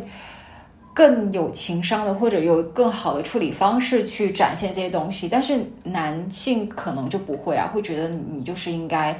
表现出你的力量跟跟这种男性的气概，所以我觉得这也是为什么就是有时候会觉得说，呃，就是会有一些些就无无力感的部分，因为一方面这个是其实很难很难去。去摆脱的。另一方面就是，嗯，真的就是鼓励鼓励更多的人来来来这样去做争取，或者就是发出更强的声音的话，嗯，我不知道我想讲的是什么，就是就是对一些就是所谓的各种内外的资源不是那么强的女女性来讲，呃，真的是是对他们更好的的建议跟引导嘛？就是这就反正我自己就是对这样子的问题还有很多困惑，所以我现在可能更多的我我在我自己的就是。脑子里面，包括说可能，比如说，在我能够去发生的范围里面，我可能会去做，就是去去去思考或者去讲这样的的事情。但我好像就刚刚其实心妍在提到你会对你们家族里面的更小的朋友去讲这些事情的时候，我我在想，我好像，诶，我好像还没有做过这样的尝试。不过我我会觉得，其实这个对我来讲是一个提醒，也许不一定是说。就把这些东西一股脑的堆给他或者他们，但是也许在某一些点上是可以尝试跟他去聊的。那也许呢，说不定呢，对他可能就会有一些些的、一些些的引起他们一些些的思考，或者一些些选择上的变化。嗯，你刚刚说的那个点，我突然想到以前小学的时候的一些画面，就是就是我我可以我我可以讲一讲我从男生的视角里面怎么样去看待。呃，整个校园环境跟女生的关系，就是因为我小学呃，大概四年级的时候，有一阵子班里有好几个成绩不好的女生。你刚刚说的是不能太强的那一面，但同时也不能太弱，就就就真的很困难。就是有三有三个女生是成绩不太好的，他们刚好都坐一排，每一节语文课老师都会让他们三个人站起来，所以他们三个人是几乎是站着过完每一节语文课的。然后如果有发成绩，当老师批评他们的时候，老师会把成绩单摔在摔在他们的身上。然后就有一个女生，就是因为她后来成为我同桌，我印象特别深刻，就是她基本上就是被老师摔成绩单的时候，都是那个哭着，然后头发散乱的那个样子，就是就是就是老师的。的感觉就是说，呃，男生你可以学坏一点无所谓，后来你都会有后劲可以赶超上来。所有的女生，但是你这些女生，如如果你现在还弱，就有一点点荡妇羞辱那种感觉。所以他整整体，我看看到他们的形象，就是每次的语文课都被老师那样子批评，然后站着，然后然后就流着眼泪，可能也没有纸可以擦，然后头发就是散乱的那个形象，度过了他们的整个四年级。的这样一个形象，所以当时啊 terrible。对，就是就是觉得这个小学这段经历，就是这这几个人不知道后来变成什么样，这这也不能太弱的点。而且有个很可怕的事情，就是就是这个语文老师他自己会以为这是为了他们好，也许也许他会觉得，就是我这是在为你们好，我这是在督促你们，对。就自己做做这样的事情，他可能并没有意识到他自己做错，做了很伤害他们的事情。对，我想到你刚刚就是又提醒到我，就是关于这个呃女生理科不好啦，比如数理不好啦这种事情，就是在小学的时候，可能几门科都是九十五分，对吧？三门科都是九十五分的时候，就会有长辈跟你说，你上初中的数学就会变差。然后就是 你怎么知道？好奇怪，是的。但是我就是当时我真的我真的好相信这件事情啊！可能因为我本来也不是很喜欢数学，我可能真的是一个数学不好的人。但是我后来经常就是跟我的。三姨小姨说：“我说你们想想，你们当时要是没有天天跟我讲说你上了初中数学就不会好了，搞不好我数学就很好哦。对啊，就你们为什么要就是在没有这个事情没有发生的情况下去做这样子判断呢？是的，Who Who does that help？就是就是你这单纯的踩了我一脚，到底是达成了什么目的呢？我也不知道，就是嘴贱吗？就是就是就是就是提到就是这个惯性思维。”在这个地方，就是大家就是想，就是觉得这个世界有某一些规则，然后他，然后这个规则它是某种程度上是合理的，他就是要去说这个话。对啊，就这图啥？我就对这个东西，就是它不只是就是在你的生命里面是三姨或者是四姨，但是我现在都想不到，在我生命里面他们是谁的嘴脸就说出这样的话，因为我现在还能记得我小学时候就是。就是大概每科成绩都还挺好，都还不错，但大概就可能到初中就真的数学就开始不好，然后就觉得，然后我自己就接纳这个事情，对我自己就接纳事情，因为我接纳的原因是大家都说女生数学不好是很正常的，然后我开始就可能呃我就会偏文科，就可能英语语文会比较好等等的，然后就就往文科的那个方向去走，但其实想想。就是就是为什么？如果不是就是这样的话语、这样的态度让我接受我的数学是可以不好的这个事情，也许我可能就会去做一些争取跟改变，也说不定。所以，对，就是就生命里面会有这样的三一四一或者这样的老师。我印象中可能老师也是大概是这样子的的的的态度。对，父母可能也是这样子的，所以我觉得这个其实就是刚刚我想讲的、想探讨的话就是女性力量被压制的其中的一个方面。嗯嗯。还有说到就是 leadership 这件事情，对吧？就是男男生，如果你是个 leader，大家觉得你是一个，就你你比较强势或怎么样，大家觉得你是个 leader。女生的话，就是我从小都是被叫母老虎叫到大。然后我记我还我印象非常深刻，我在高中的时候。有一次，我跟我最好的朋友，一个女生朋友，我问她说，就她她一直初中跟高中时候都有谈恋爱嘛，然后呢，我就是很想要谈恋爱，然后但是就不得，就是我喜欢的人不喜欢我，或者喜欢人，然后喜欢我的人不喜欢他们或什么之类的，然后我就跟她很很烦恼，我就跟她讲说，为什么没有人喜欢我，就没有人想要跟我在一起或什么之类这样的话，她就说，因为你太强了，嗯，她说就是就是她说男生是需要被需要的。你什么事情都自己做，什么事情都觉得就是男生会觉得你什么事情都可以自己来，那他干嘛要做你男朋友呢？然后当时觉得，觉得他脑子有坑，然后就还好 是事实，还好就是我没有从来都没有被这样子是就真正的相信过他，但是我当时的感觉是，那好奇怪，我干嘛要就是假装我不会做一个什么事情，就让另外一个让另外一个人开心，就是好累啊，就我没有接受这个这个这个设定。但是，就是我现在回想起来，这个这个对话，我真的印象非常非常深刻。当然，我现在这个朋友还是我非常非常好的朋友。当然，他也不没有在这样有这个有这个心情了。但是，就是在这个社会，在这个主流的媒体跟跟恋爱社会长大下的朋友们，是就是霸道总裁文，对吧？就是大家就是没有办法，他一定会有这样子的代入。嗯，然后。那怎么办呢？就是对于对于比较比较娇弱的男性朋友们，对吧？或者是不是不是那种经典的霸道总裁的，没有不是特别讲话大声的，或者是强势的男生们，他们他们的爱情在哪里？Right？然后这些这种想要为把自己变弱，然后包括就是这种呃拧不开瓶盖的梗啦，然后。包括刚刚回国来的时候，我周围的男生朋友直接就是顺势把我包拿过去拎着的时候，我就觉得你干嘛？想包？要干嘛？对，就是我会觉得非常的突兀。然后他们就讲说啊，没有人帮你拎包的吗？我说为什么会有人帮我拎包呢？就是，但是，但是我现在其实又慢慢的就是更加稍微的接受一点的是，啊，比如说就插个题外话。跟我在一起的时候，就他会想要，他会想要帮我拿包，然后我其实感受到了，就是他的需求是他希望他被需要，然后就一开始的时候他帮我拿包，我都感觉就是真的没有必要，然后现在我只要见到他，我直接就把包脱下来给他。请问这一段要剪掉吗？剪掉吗？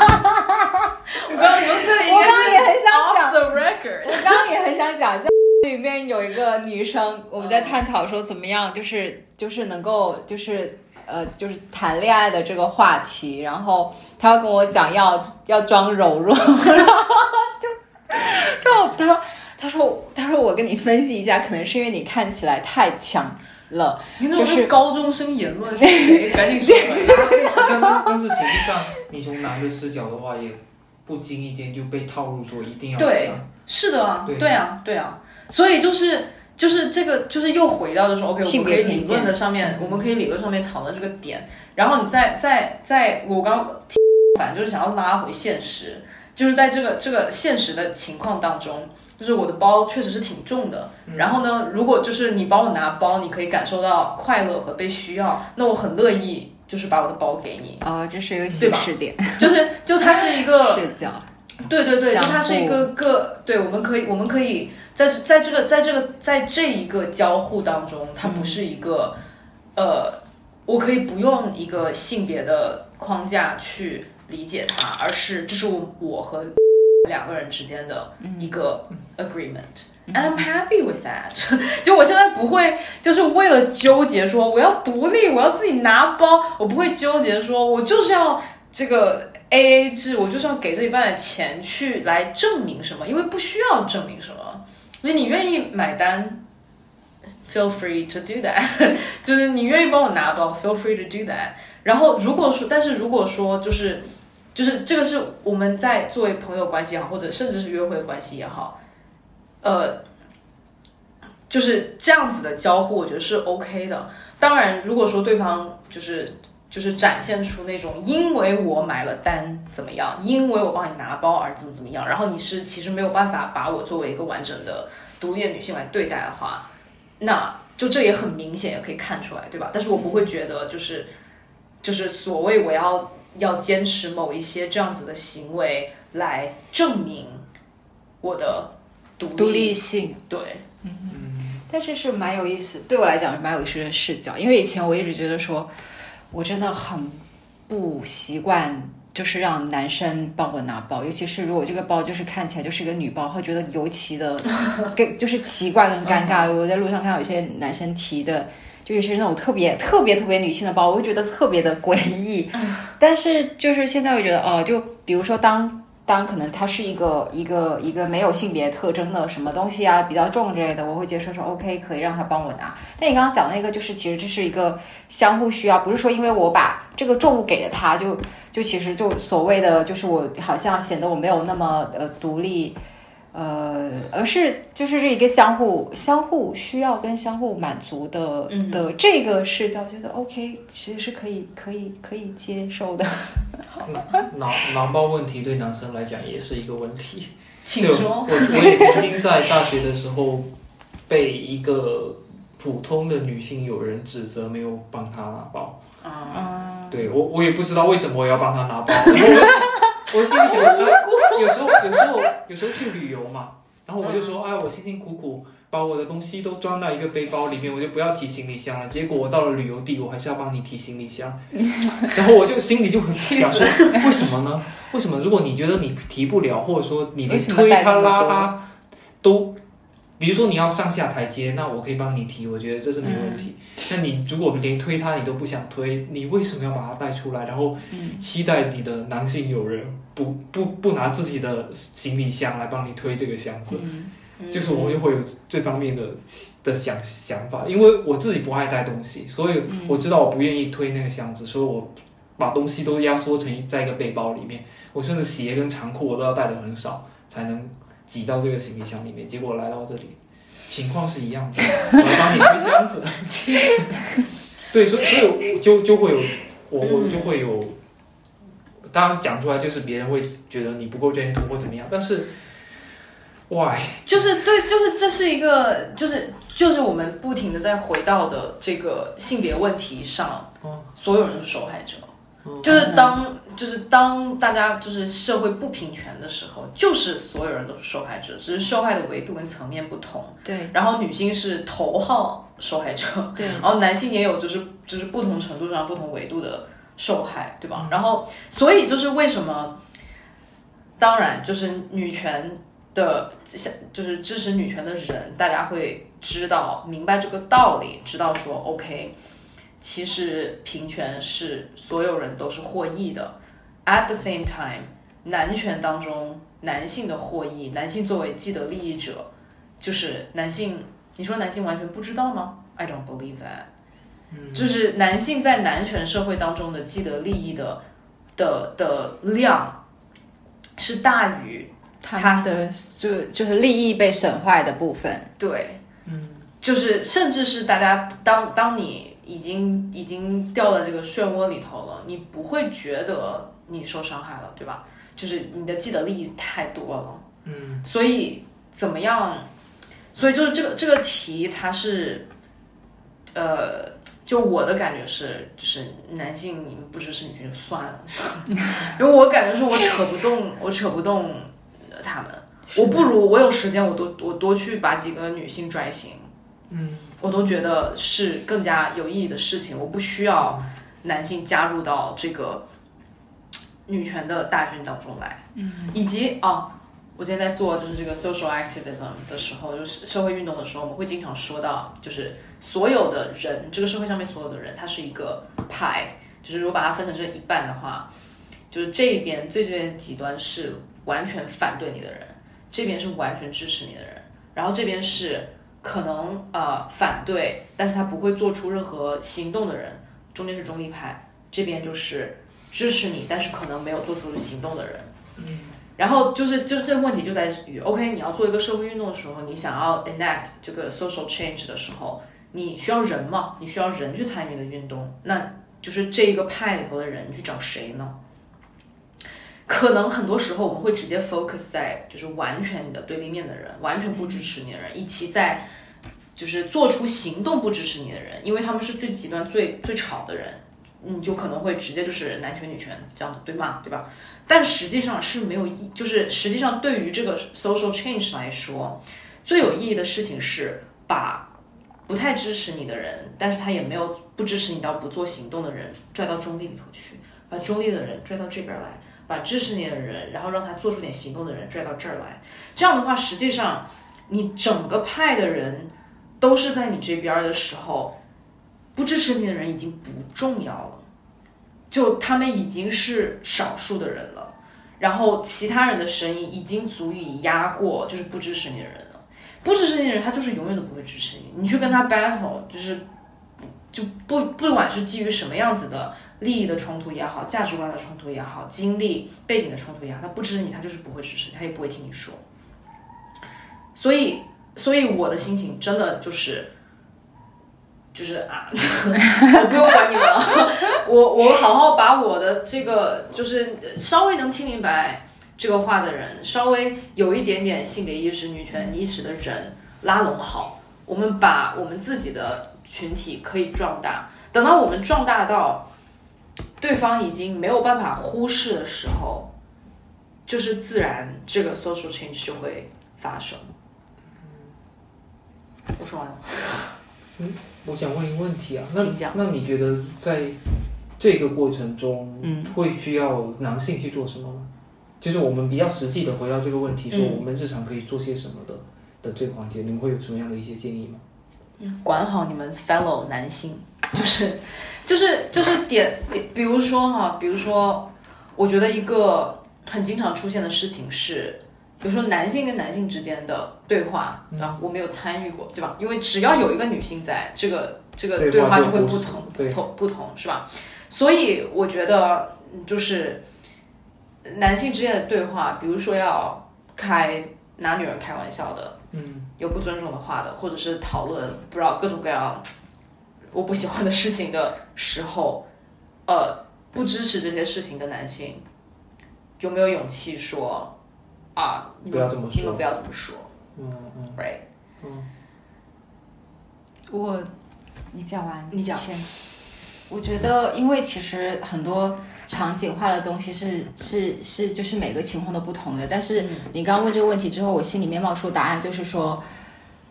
嗯，就是把女性当做一个平等的人去对待跟尊重，就像你们尊重。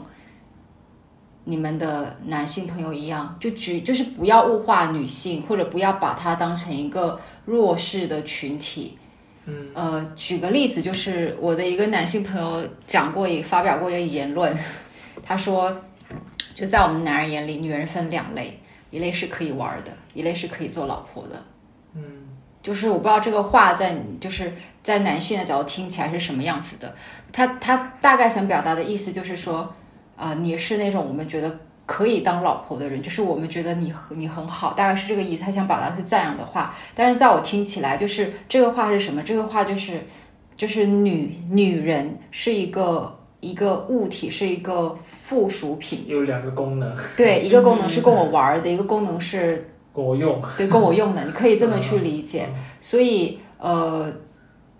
就是我想讲的，就比如说，就但是就怎么样叫平等跟尊，就是就是尊重他，然后平等的把他当做一个人平等的对待，这个是看不同的场景的。比如像说，哎，去爬山的时候，他真的拿了一个比较重的东西去帮他拿一拿，这个叫不叫不平等？对，我觉得可能不是。嗯，就就所以这我没有办法，就是我没有办法想象一个场景化的东西，但我就觉得一个最基本最基本原则就是。就是你先把他当成一个人的话，你会怎么样来想？你就会怎么样来跟他相处？什么样的对待？嗯嗯，我觉得这题可能可能是比较抽象的，就像我们在说到，就是有很多潜移默化的性别意识这些东西，自己就是我们意识不到的东西，就是大家都意识不到，对吧？所以，嗯，就怎包括就是。怎么样算是一个人？怎么样就算是尊重一个人，然后把他当做一个人来看待？其实每一个人的定义又有不一样。对，所以就这个问题，其实其实经常的被问出来。嗯，right，我觉得是一个大家经常在讨论的事情。对于我来说，我甚至是就是在我的日常交往当中，我的朋友当中，我觉得有一个愿意听我说话。的男性朋友，已经是是很让我感觉到被尊重和被倾听的了。嗯，and 就是又回到，其实这个这个这个这个板这个 bar 非常非常的低，对吧？嗯，比如说我刚刚为什么要说到，就是在呃，就是跳跳出来说不要说话的，不要这样子说话的那个人呢？因为我觉得这件事情好难，嗯嗯，好难好难。我作为一个已经是在这个话语当中被侮辱的客体，或者说是被评价的、被物化的客体，我已经我已经在受这个伤害了，所以我不希我我我好希望就是有有更多的人可以为我分担这个跳出来说不可以这么说话的这个责任。就包括就是，甚至不是只有全男性的群体当中，就是男男女女在在一起的时候，就因为大家对吧，潜移默化，其实就是会说出很多，嗯，就包括这种说说发女朋友，就是国家什么时候给我发个女朋友啊，对吧？或者是不要红包了，你们给我发个女朋友吧，就是那这不就是女朋友等于红包嘛？就是女朋友就是直接是一个物品啊，就是有很多就是这类型的话，呃，甚至是一些。哎呀，就是就是一些很经典的，我我的感觉，我很敏感的大男子主义的话，我都会，我我都很担心，我要是出来杠一下的话，对方会觉得就是啊你打拳，对吧？就是啊你那个开不起玩笑或什么之类的。我承认我开不起玩笑，好可以，但是这个话由我来说 versus 由一个男性来说，嗯，就他的。效果是不一样的，因为如果是我说的话，他就会直接就是把你打成就是啊，就是因为你敏感，你敏你女权的话我不用听。嗯，但是一个男性说的话，I I think it could be different，我不知道。哦，原来还有这样的男人。对，如果真的在不同的场合下遇到，会有男性从女性的角度去发声，会觉得这简直是珍稀动物。濒临灭，濒临灭绝的。讲这句话的这个男的会会一方面接受到女权人士跟他讲说这男人男人不行，然后 然后又会讲听到那他的兄弟群里面在讲说这男人不行。哦，那倒不会。我觉得说这个男人不行的，从女生这边的发声应该会比较少一点嘛。所以其实当你你说要跟我们，我明白你说的意思，就是就是会被。整体的打上一个标签说男人不行，然后你讲这句话的时候，就会被你的兄弟讲说这男人不行。嗯，但是我我我觉得，我觉得其实说难是很难，但是也有一些比较缓和的方式，就是，OK，这个人是我朋友，你不要再说他了。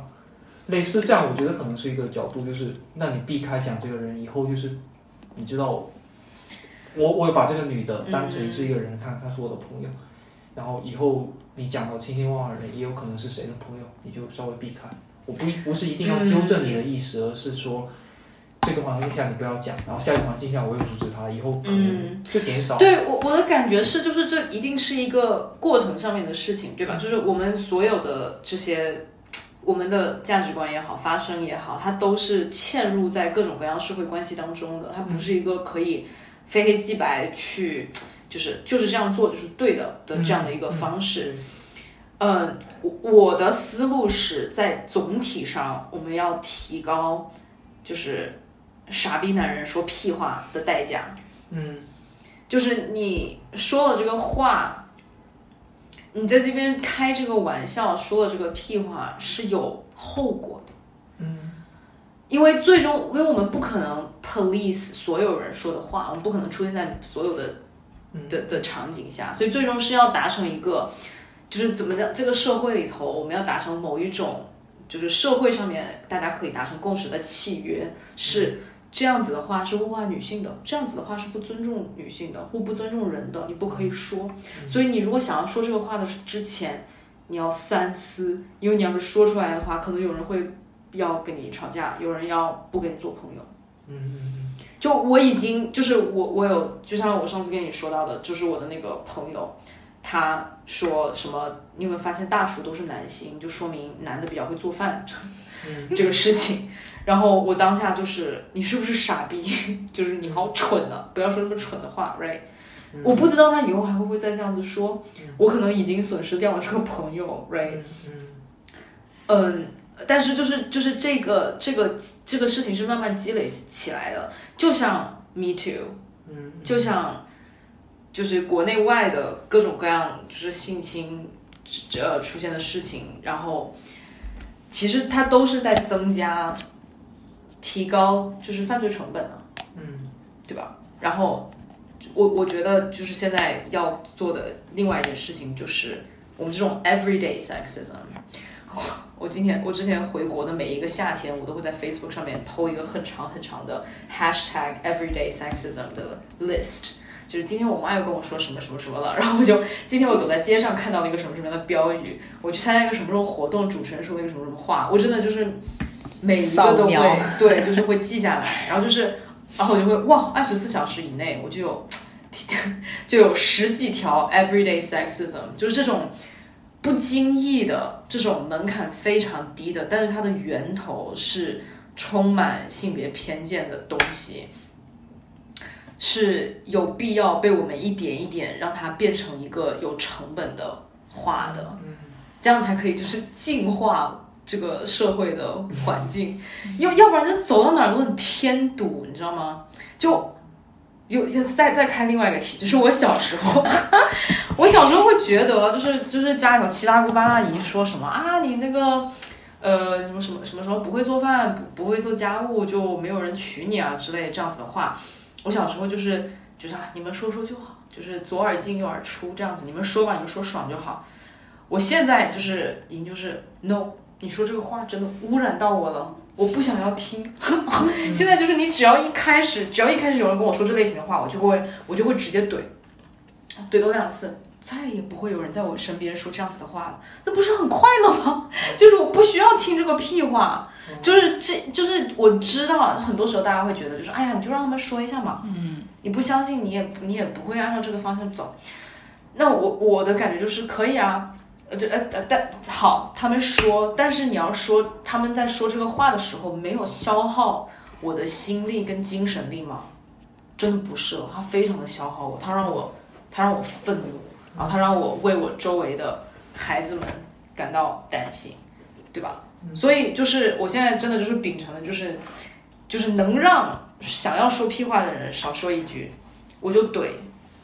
然后。嗯，然后下次你就别说了，我不管你会不会跟别人说，你只要在我面前不说，我都觉得是一种胜利。嗯，此处有个硬广，就是这个包是得意忘形的线下活动的一个包，它上面印的这句话“管好你的企鹅”，就企鹅是类似的话题，它是指的是，虽然它不不太是这个场景下用的，但是企鹅就是别人的一些无用的繁杂的信息，就是。它的缘起是两个陌生人，他们刚认识，然后就坐在那里，不知道做什么事情，手头上有事情。然后另一个人为了跟另外一人套近乎，就疯狂的跟他讲说昨晚的球赛啊什么的。然后另外一个人正在忙东西，然后他过了一会就跟跟他说：“我现在脑海里就像冰山上装满了企鹅。” 然后然后我不知道，我不就我脑海里有很多想法。你现现在跟我说讲昨晚的球赛，就像突然飞过来一只企鹅。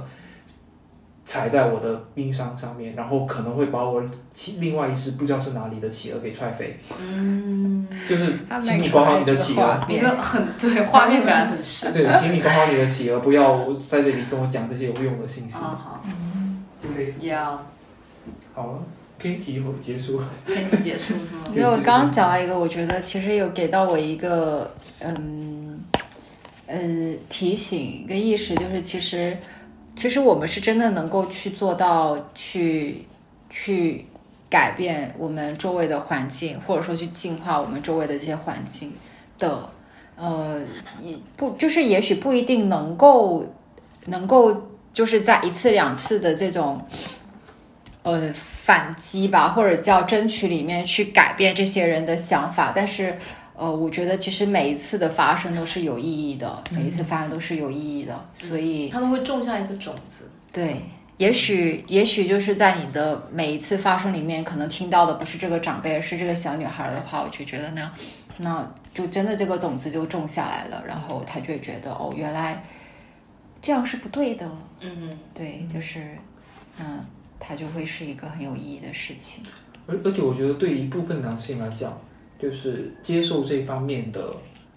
的挑战，其实是一件很好的事情。就是我很，嗯，我不会排斥别人说她是一个女权斗士，我会非常欢迎。就是你可以直接来锤我，我又不当言论，请你直接锤我，因为这个能让我更加认清楚社会是什么样子，说和和和我何以是男性，男性是什么，女性是什么，然后我何以成为这个世界中的某一个角色，以及说作为人的本质是什么。就我觉得这些东西都是可以有帮助我去思考的，就是就像上次明明在演讲上讲到那些话题，我也会去反反思我生活中有没有这样的场景是我没意识到的。就如果有人可以给我这样的提醒，虽然可能大家会觉得说是被锤或者怎么样，那我也可以跟你有 argue 的过程，像我也会，反正我不排斥这样的 argue，就是大家吵一吵，吵起来大家都会认识的更清楚一点。然后我也我我也我会觉得。是你在捍卫你的道，这个道其实是全人类的道，然后其实也是我们在互相帮助而已，就不是说不是说只有这是你的事情，然后我好像置身事外被突然被打了一拳，嗯嗯，而是大家都在做这个事情，对，这是所有人的事情，对，而且我觉得其实这个是一个让所有人都更自由的事情，嗯，就我觉得它不只是解放女性，其实它也是在解放男性。嗯，就像最后就是那个在，就是分享那个小组演讲最后讲信，就是说，就其实希望男性他也可以去表达脆弱，他也可以哭，就是他也，就是他也可以打破对他的性别的框架。但是为什么就是这个事情只有就更多的女性站出来，是因为就像刚刚谢提到的，因为男性更多的是这种父权制或者是这种男女差别对待里面的。利益的既得者，但是我觉得就像你一样，或者有其他的一些男性一样，他也是会愿意去听到这样的声音，或者去做这样的一些一些思考。当然，就是虽然是很少数，但是是有的。就是就是，我觉得那个框架，就过刚刚讲的的，可以讲是父权吧，这样的一个框架下，是每个人都不断的在走到下一个标签，就是你。我觉得讲一个女性的角度，我不是一个女性，就是从一个女性的长长大的一个，我们回到还是回到潮汕这个题嘛，就是你好像不断的再去走向说，你是一个女生，你应该活得像沈佳宜一样，成绩好，然后又不能太好，然后必要的时候软弱，不不要太，但是也不能差，像我刚刚讲的那个例子也不能差，然后你要先长成这个样子，然后。你要拒绝说男生的喜欢，你先长成这个样子，然后在家庭里面，你要是帮家家里做事的人，照顾你的哥哥或弟弟。如果你有妹妹的话，其实也要照顾妹妹。那那那就是你要帮助整个家庭去做事情。OK，长大长到初中、高中，你要接受说你可能理工科不行，就是可能会弱一弱一下弱一点。你要接受这个，不不是说你一定会这样子，但你要接受这个。长大了，你要接受婚姻。长到很老很老的时候，你要，呃，接受家庭给你的所有的桎梏，去维护好各种关系，婆媳关系或者是姑嫂关系，各各种各样的关系。然后，然后等到只有等到我今天想到一个例子，就是我像我们村里的女人，一生只能有一次去到山上那一个供各种骨灰的骨灰坛，就是她死了的时候，这是他整个人生的一个 run，就是他一一定要不断的走这些标签，走到最后那里去，那个地方他也一生只能去一次。好绝望。对呀，你刚刚提了这个，而且就是，我想补充一点，就是在你刚刚所描述的这个人生历程里面，就当他们成为妈妈之后，他们是就昨天分享的那个叶女的那那那一章里面，她是反过来去维护这个父权制运转的一个非常重要的力量，跟灌输给下一代这些意识的一个非常重要的来源，所以这个其实是让人会觉得比较。比较伤心的一个部分，因为就像你说的，就像现在讲的，就是他们其实是更深的受害者，但他们又是这个体制下的的最强强力的一个一个传承者跟继承者。对。然后，当然了，就是女性已经受了这么多桎梏，其实男性也是一样在走向一个一个标签。其实这个标签可能稍微没有那么多而已啊。我可能得好走了。好了好了，就是做一个 ending。然后大家有什么要总结的吗？是可以可以可以想一下下一期的题目是 什么？嗯，你你有什么要总结的吗？其实刚刚讲，就是其实这个事情为什么我们要思考跟探讨这个事情？我觉得其实就是一个是个体更加更加自由的生长，另外一个就其实其实是。让男性跟女性都可以更自由的生长，跟更自由的去做选择，我觉得这个是探讨这个话题跟议题的意义吧。然后，我觉得今天里面让我觉得呃比较有收获，者我可能我自己会去做的一些调整改变地方，就是信言提到的，在自己的身边去做一些发声，因为想想。我也许这些这这些这些话题、这些想法，我只在我自己的刚刚讲，我只在我自己的脑袋里面，或者在我能够去对外发生的一些场合里面，我去聊这个事情。但其实，在我身边的那个真的在潮汕的那个家庭，在那些宗族里面的时候，我其实没有去做过这样的讨论跟发生的。也许就像刚刚我在中间一度传递出来的，我觉得改变不了的这样子的一些。呃，会比较根深蒂固的一些想法，但我觉得其实不不应该是这样，或或者是说，其实也许是能做一些改变的，而且这个改变是从我做起的。嗯，感谢明明给这个这个提提高了一下利益，因为刚才已经讲到很丧的地方，而且都已经无法收尾，就是为什么要落在这么悲伤的地方？啊，OK，我我其实我想要补充的是，就是。就是潮汕文化这一题，我觉得我们今天好像没聊，没有聊的非常对，没有聊非常透彻。我觉得我们好像有各自在讲自己家族当中的一些故事，但是他好像也没有 specifically 特别的潮汕，maybe 就可能也是一个可能大家都在大街小巷也听听到过的故事。就其实这个点我还想，我觉得是我不清楚的地方，就是关于就是潮汕文化它到底特殊的地方。还有我们跟潮汕文化的连接和分裂，就是作为我们三个有跟潮汕文化有不同连接的人来说，我们是怎么样看待它，然后怎么样这然后这个部分怎么样生活在我们的人生历程当中，身份认同相关的，对，跟身份认同相关的题，然后又因为我觉得我们三个人都是关注性别议题。这件事情的，嗯，所以在这个很强的冲突感当中，嗯，的这种呃，就是就是潮汕文化的性别议题跟我们关注的希望性别议题的走向，在有这么强大的冲突当中，怎么样和这个冲突以及我们身边的人，我们成长的家族里面的人和事情来和解。然后同时又觉得它是我的家，嗯，You know that that feels complicated。嗯，哦，你这是说延伸可以想聊的话题？好，是好的。因为因为因为我这里其实提纲里还有好些没有讲到，我觉得 没提纲太大了，没有提纲太大了。我我的提纲里面还有还有差评，没有我的提纲里还有一些些部分，就是可以作为下期，这个可以剪成上期。OK，就是就是还有一个部分是说，嗯，首先就是。就是我们的校园环境，其实刚刚讲了一部分，说我们校园环境其实是有那些男女男女男女差异的。嗯然后这个厌女的这个情节，怎么样在我们的教育中不断的被传承下来？然后还有一点就是，厌女的这个情节在男性的群体中衍生了什么样的东西？比如说很排挤娘娘腔、女性气质的男生，比如说这个点，或者说大家要怎么样的表现出自己很强，来捍卫自己在男性群体中的位置？类似这样子的的，包括还有还有一个点，就是说你们两位是怎么样认识到，就是自己是一个女性自己的一些点，对，就是就是因为这个认识的过程中，可能很很很多人是没有的。所以这个认识的过程是怎么样？这这些都是我觉得想想延伸聊点，那么就在下期再聊吧。好哦，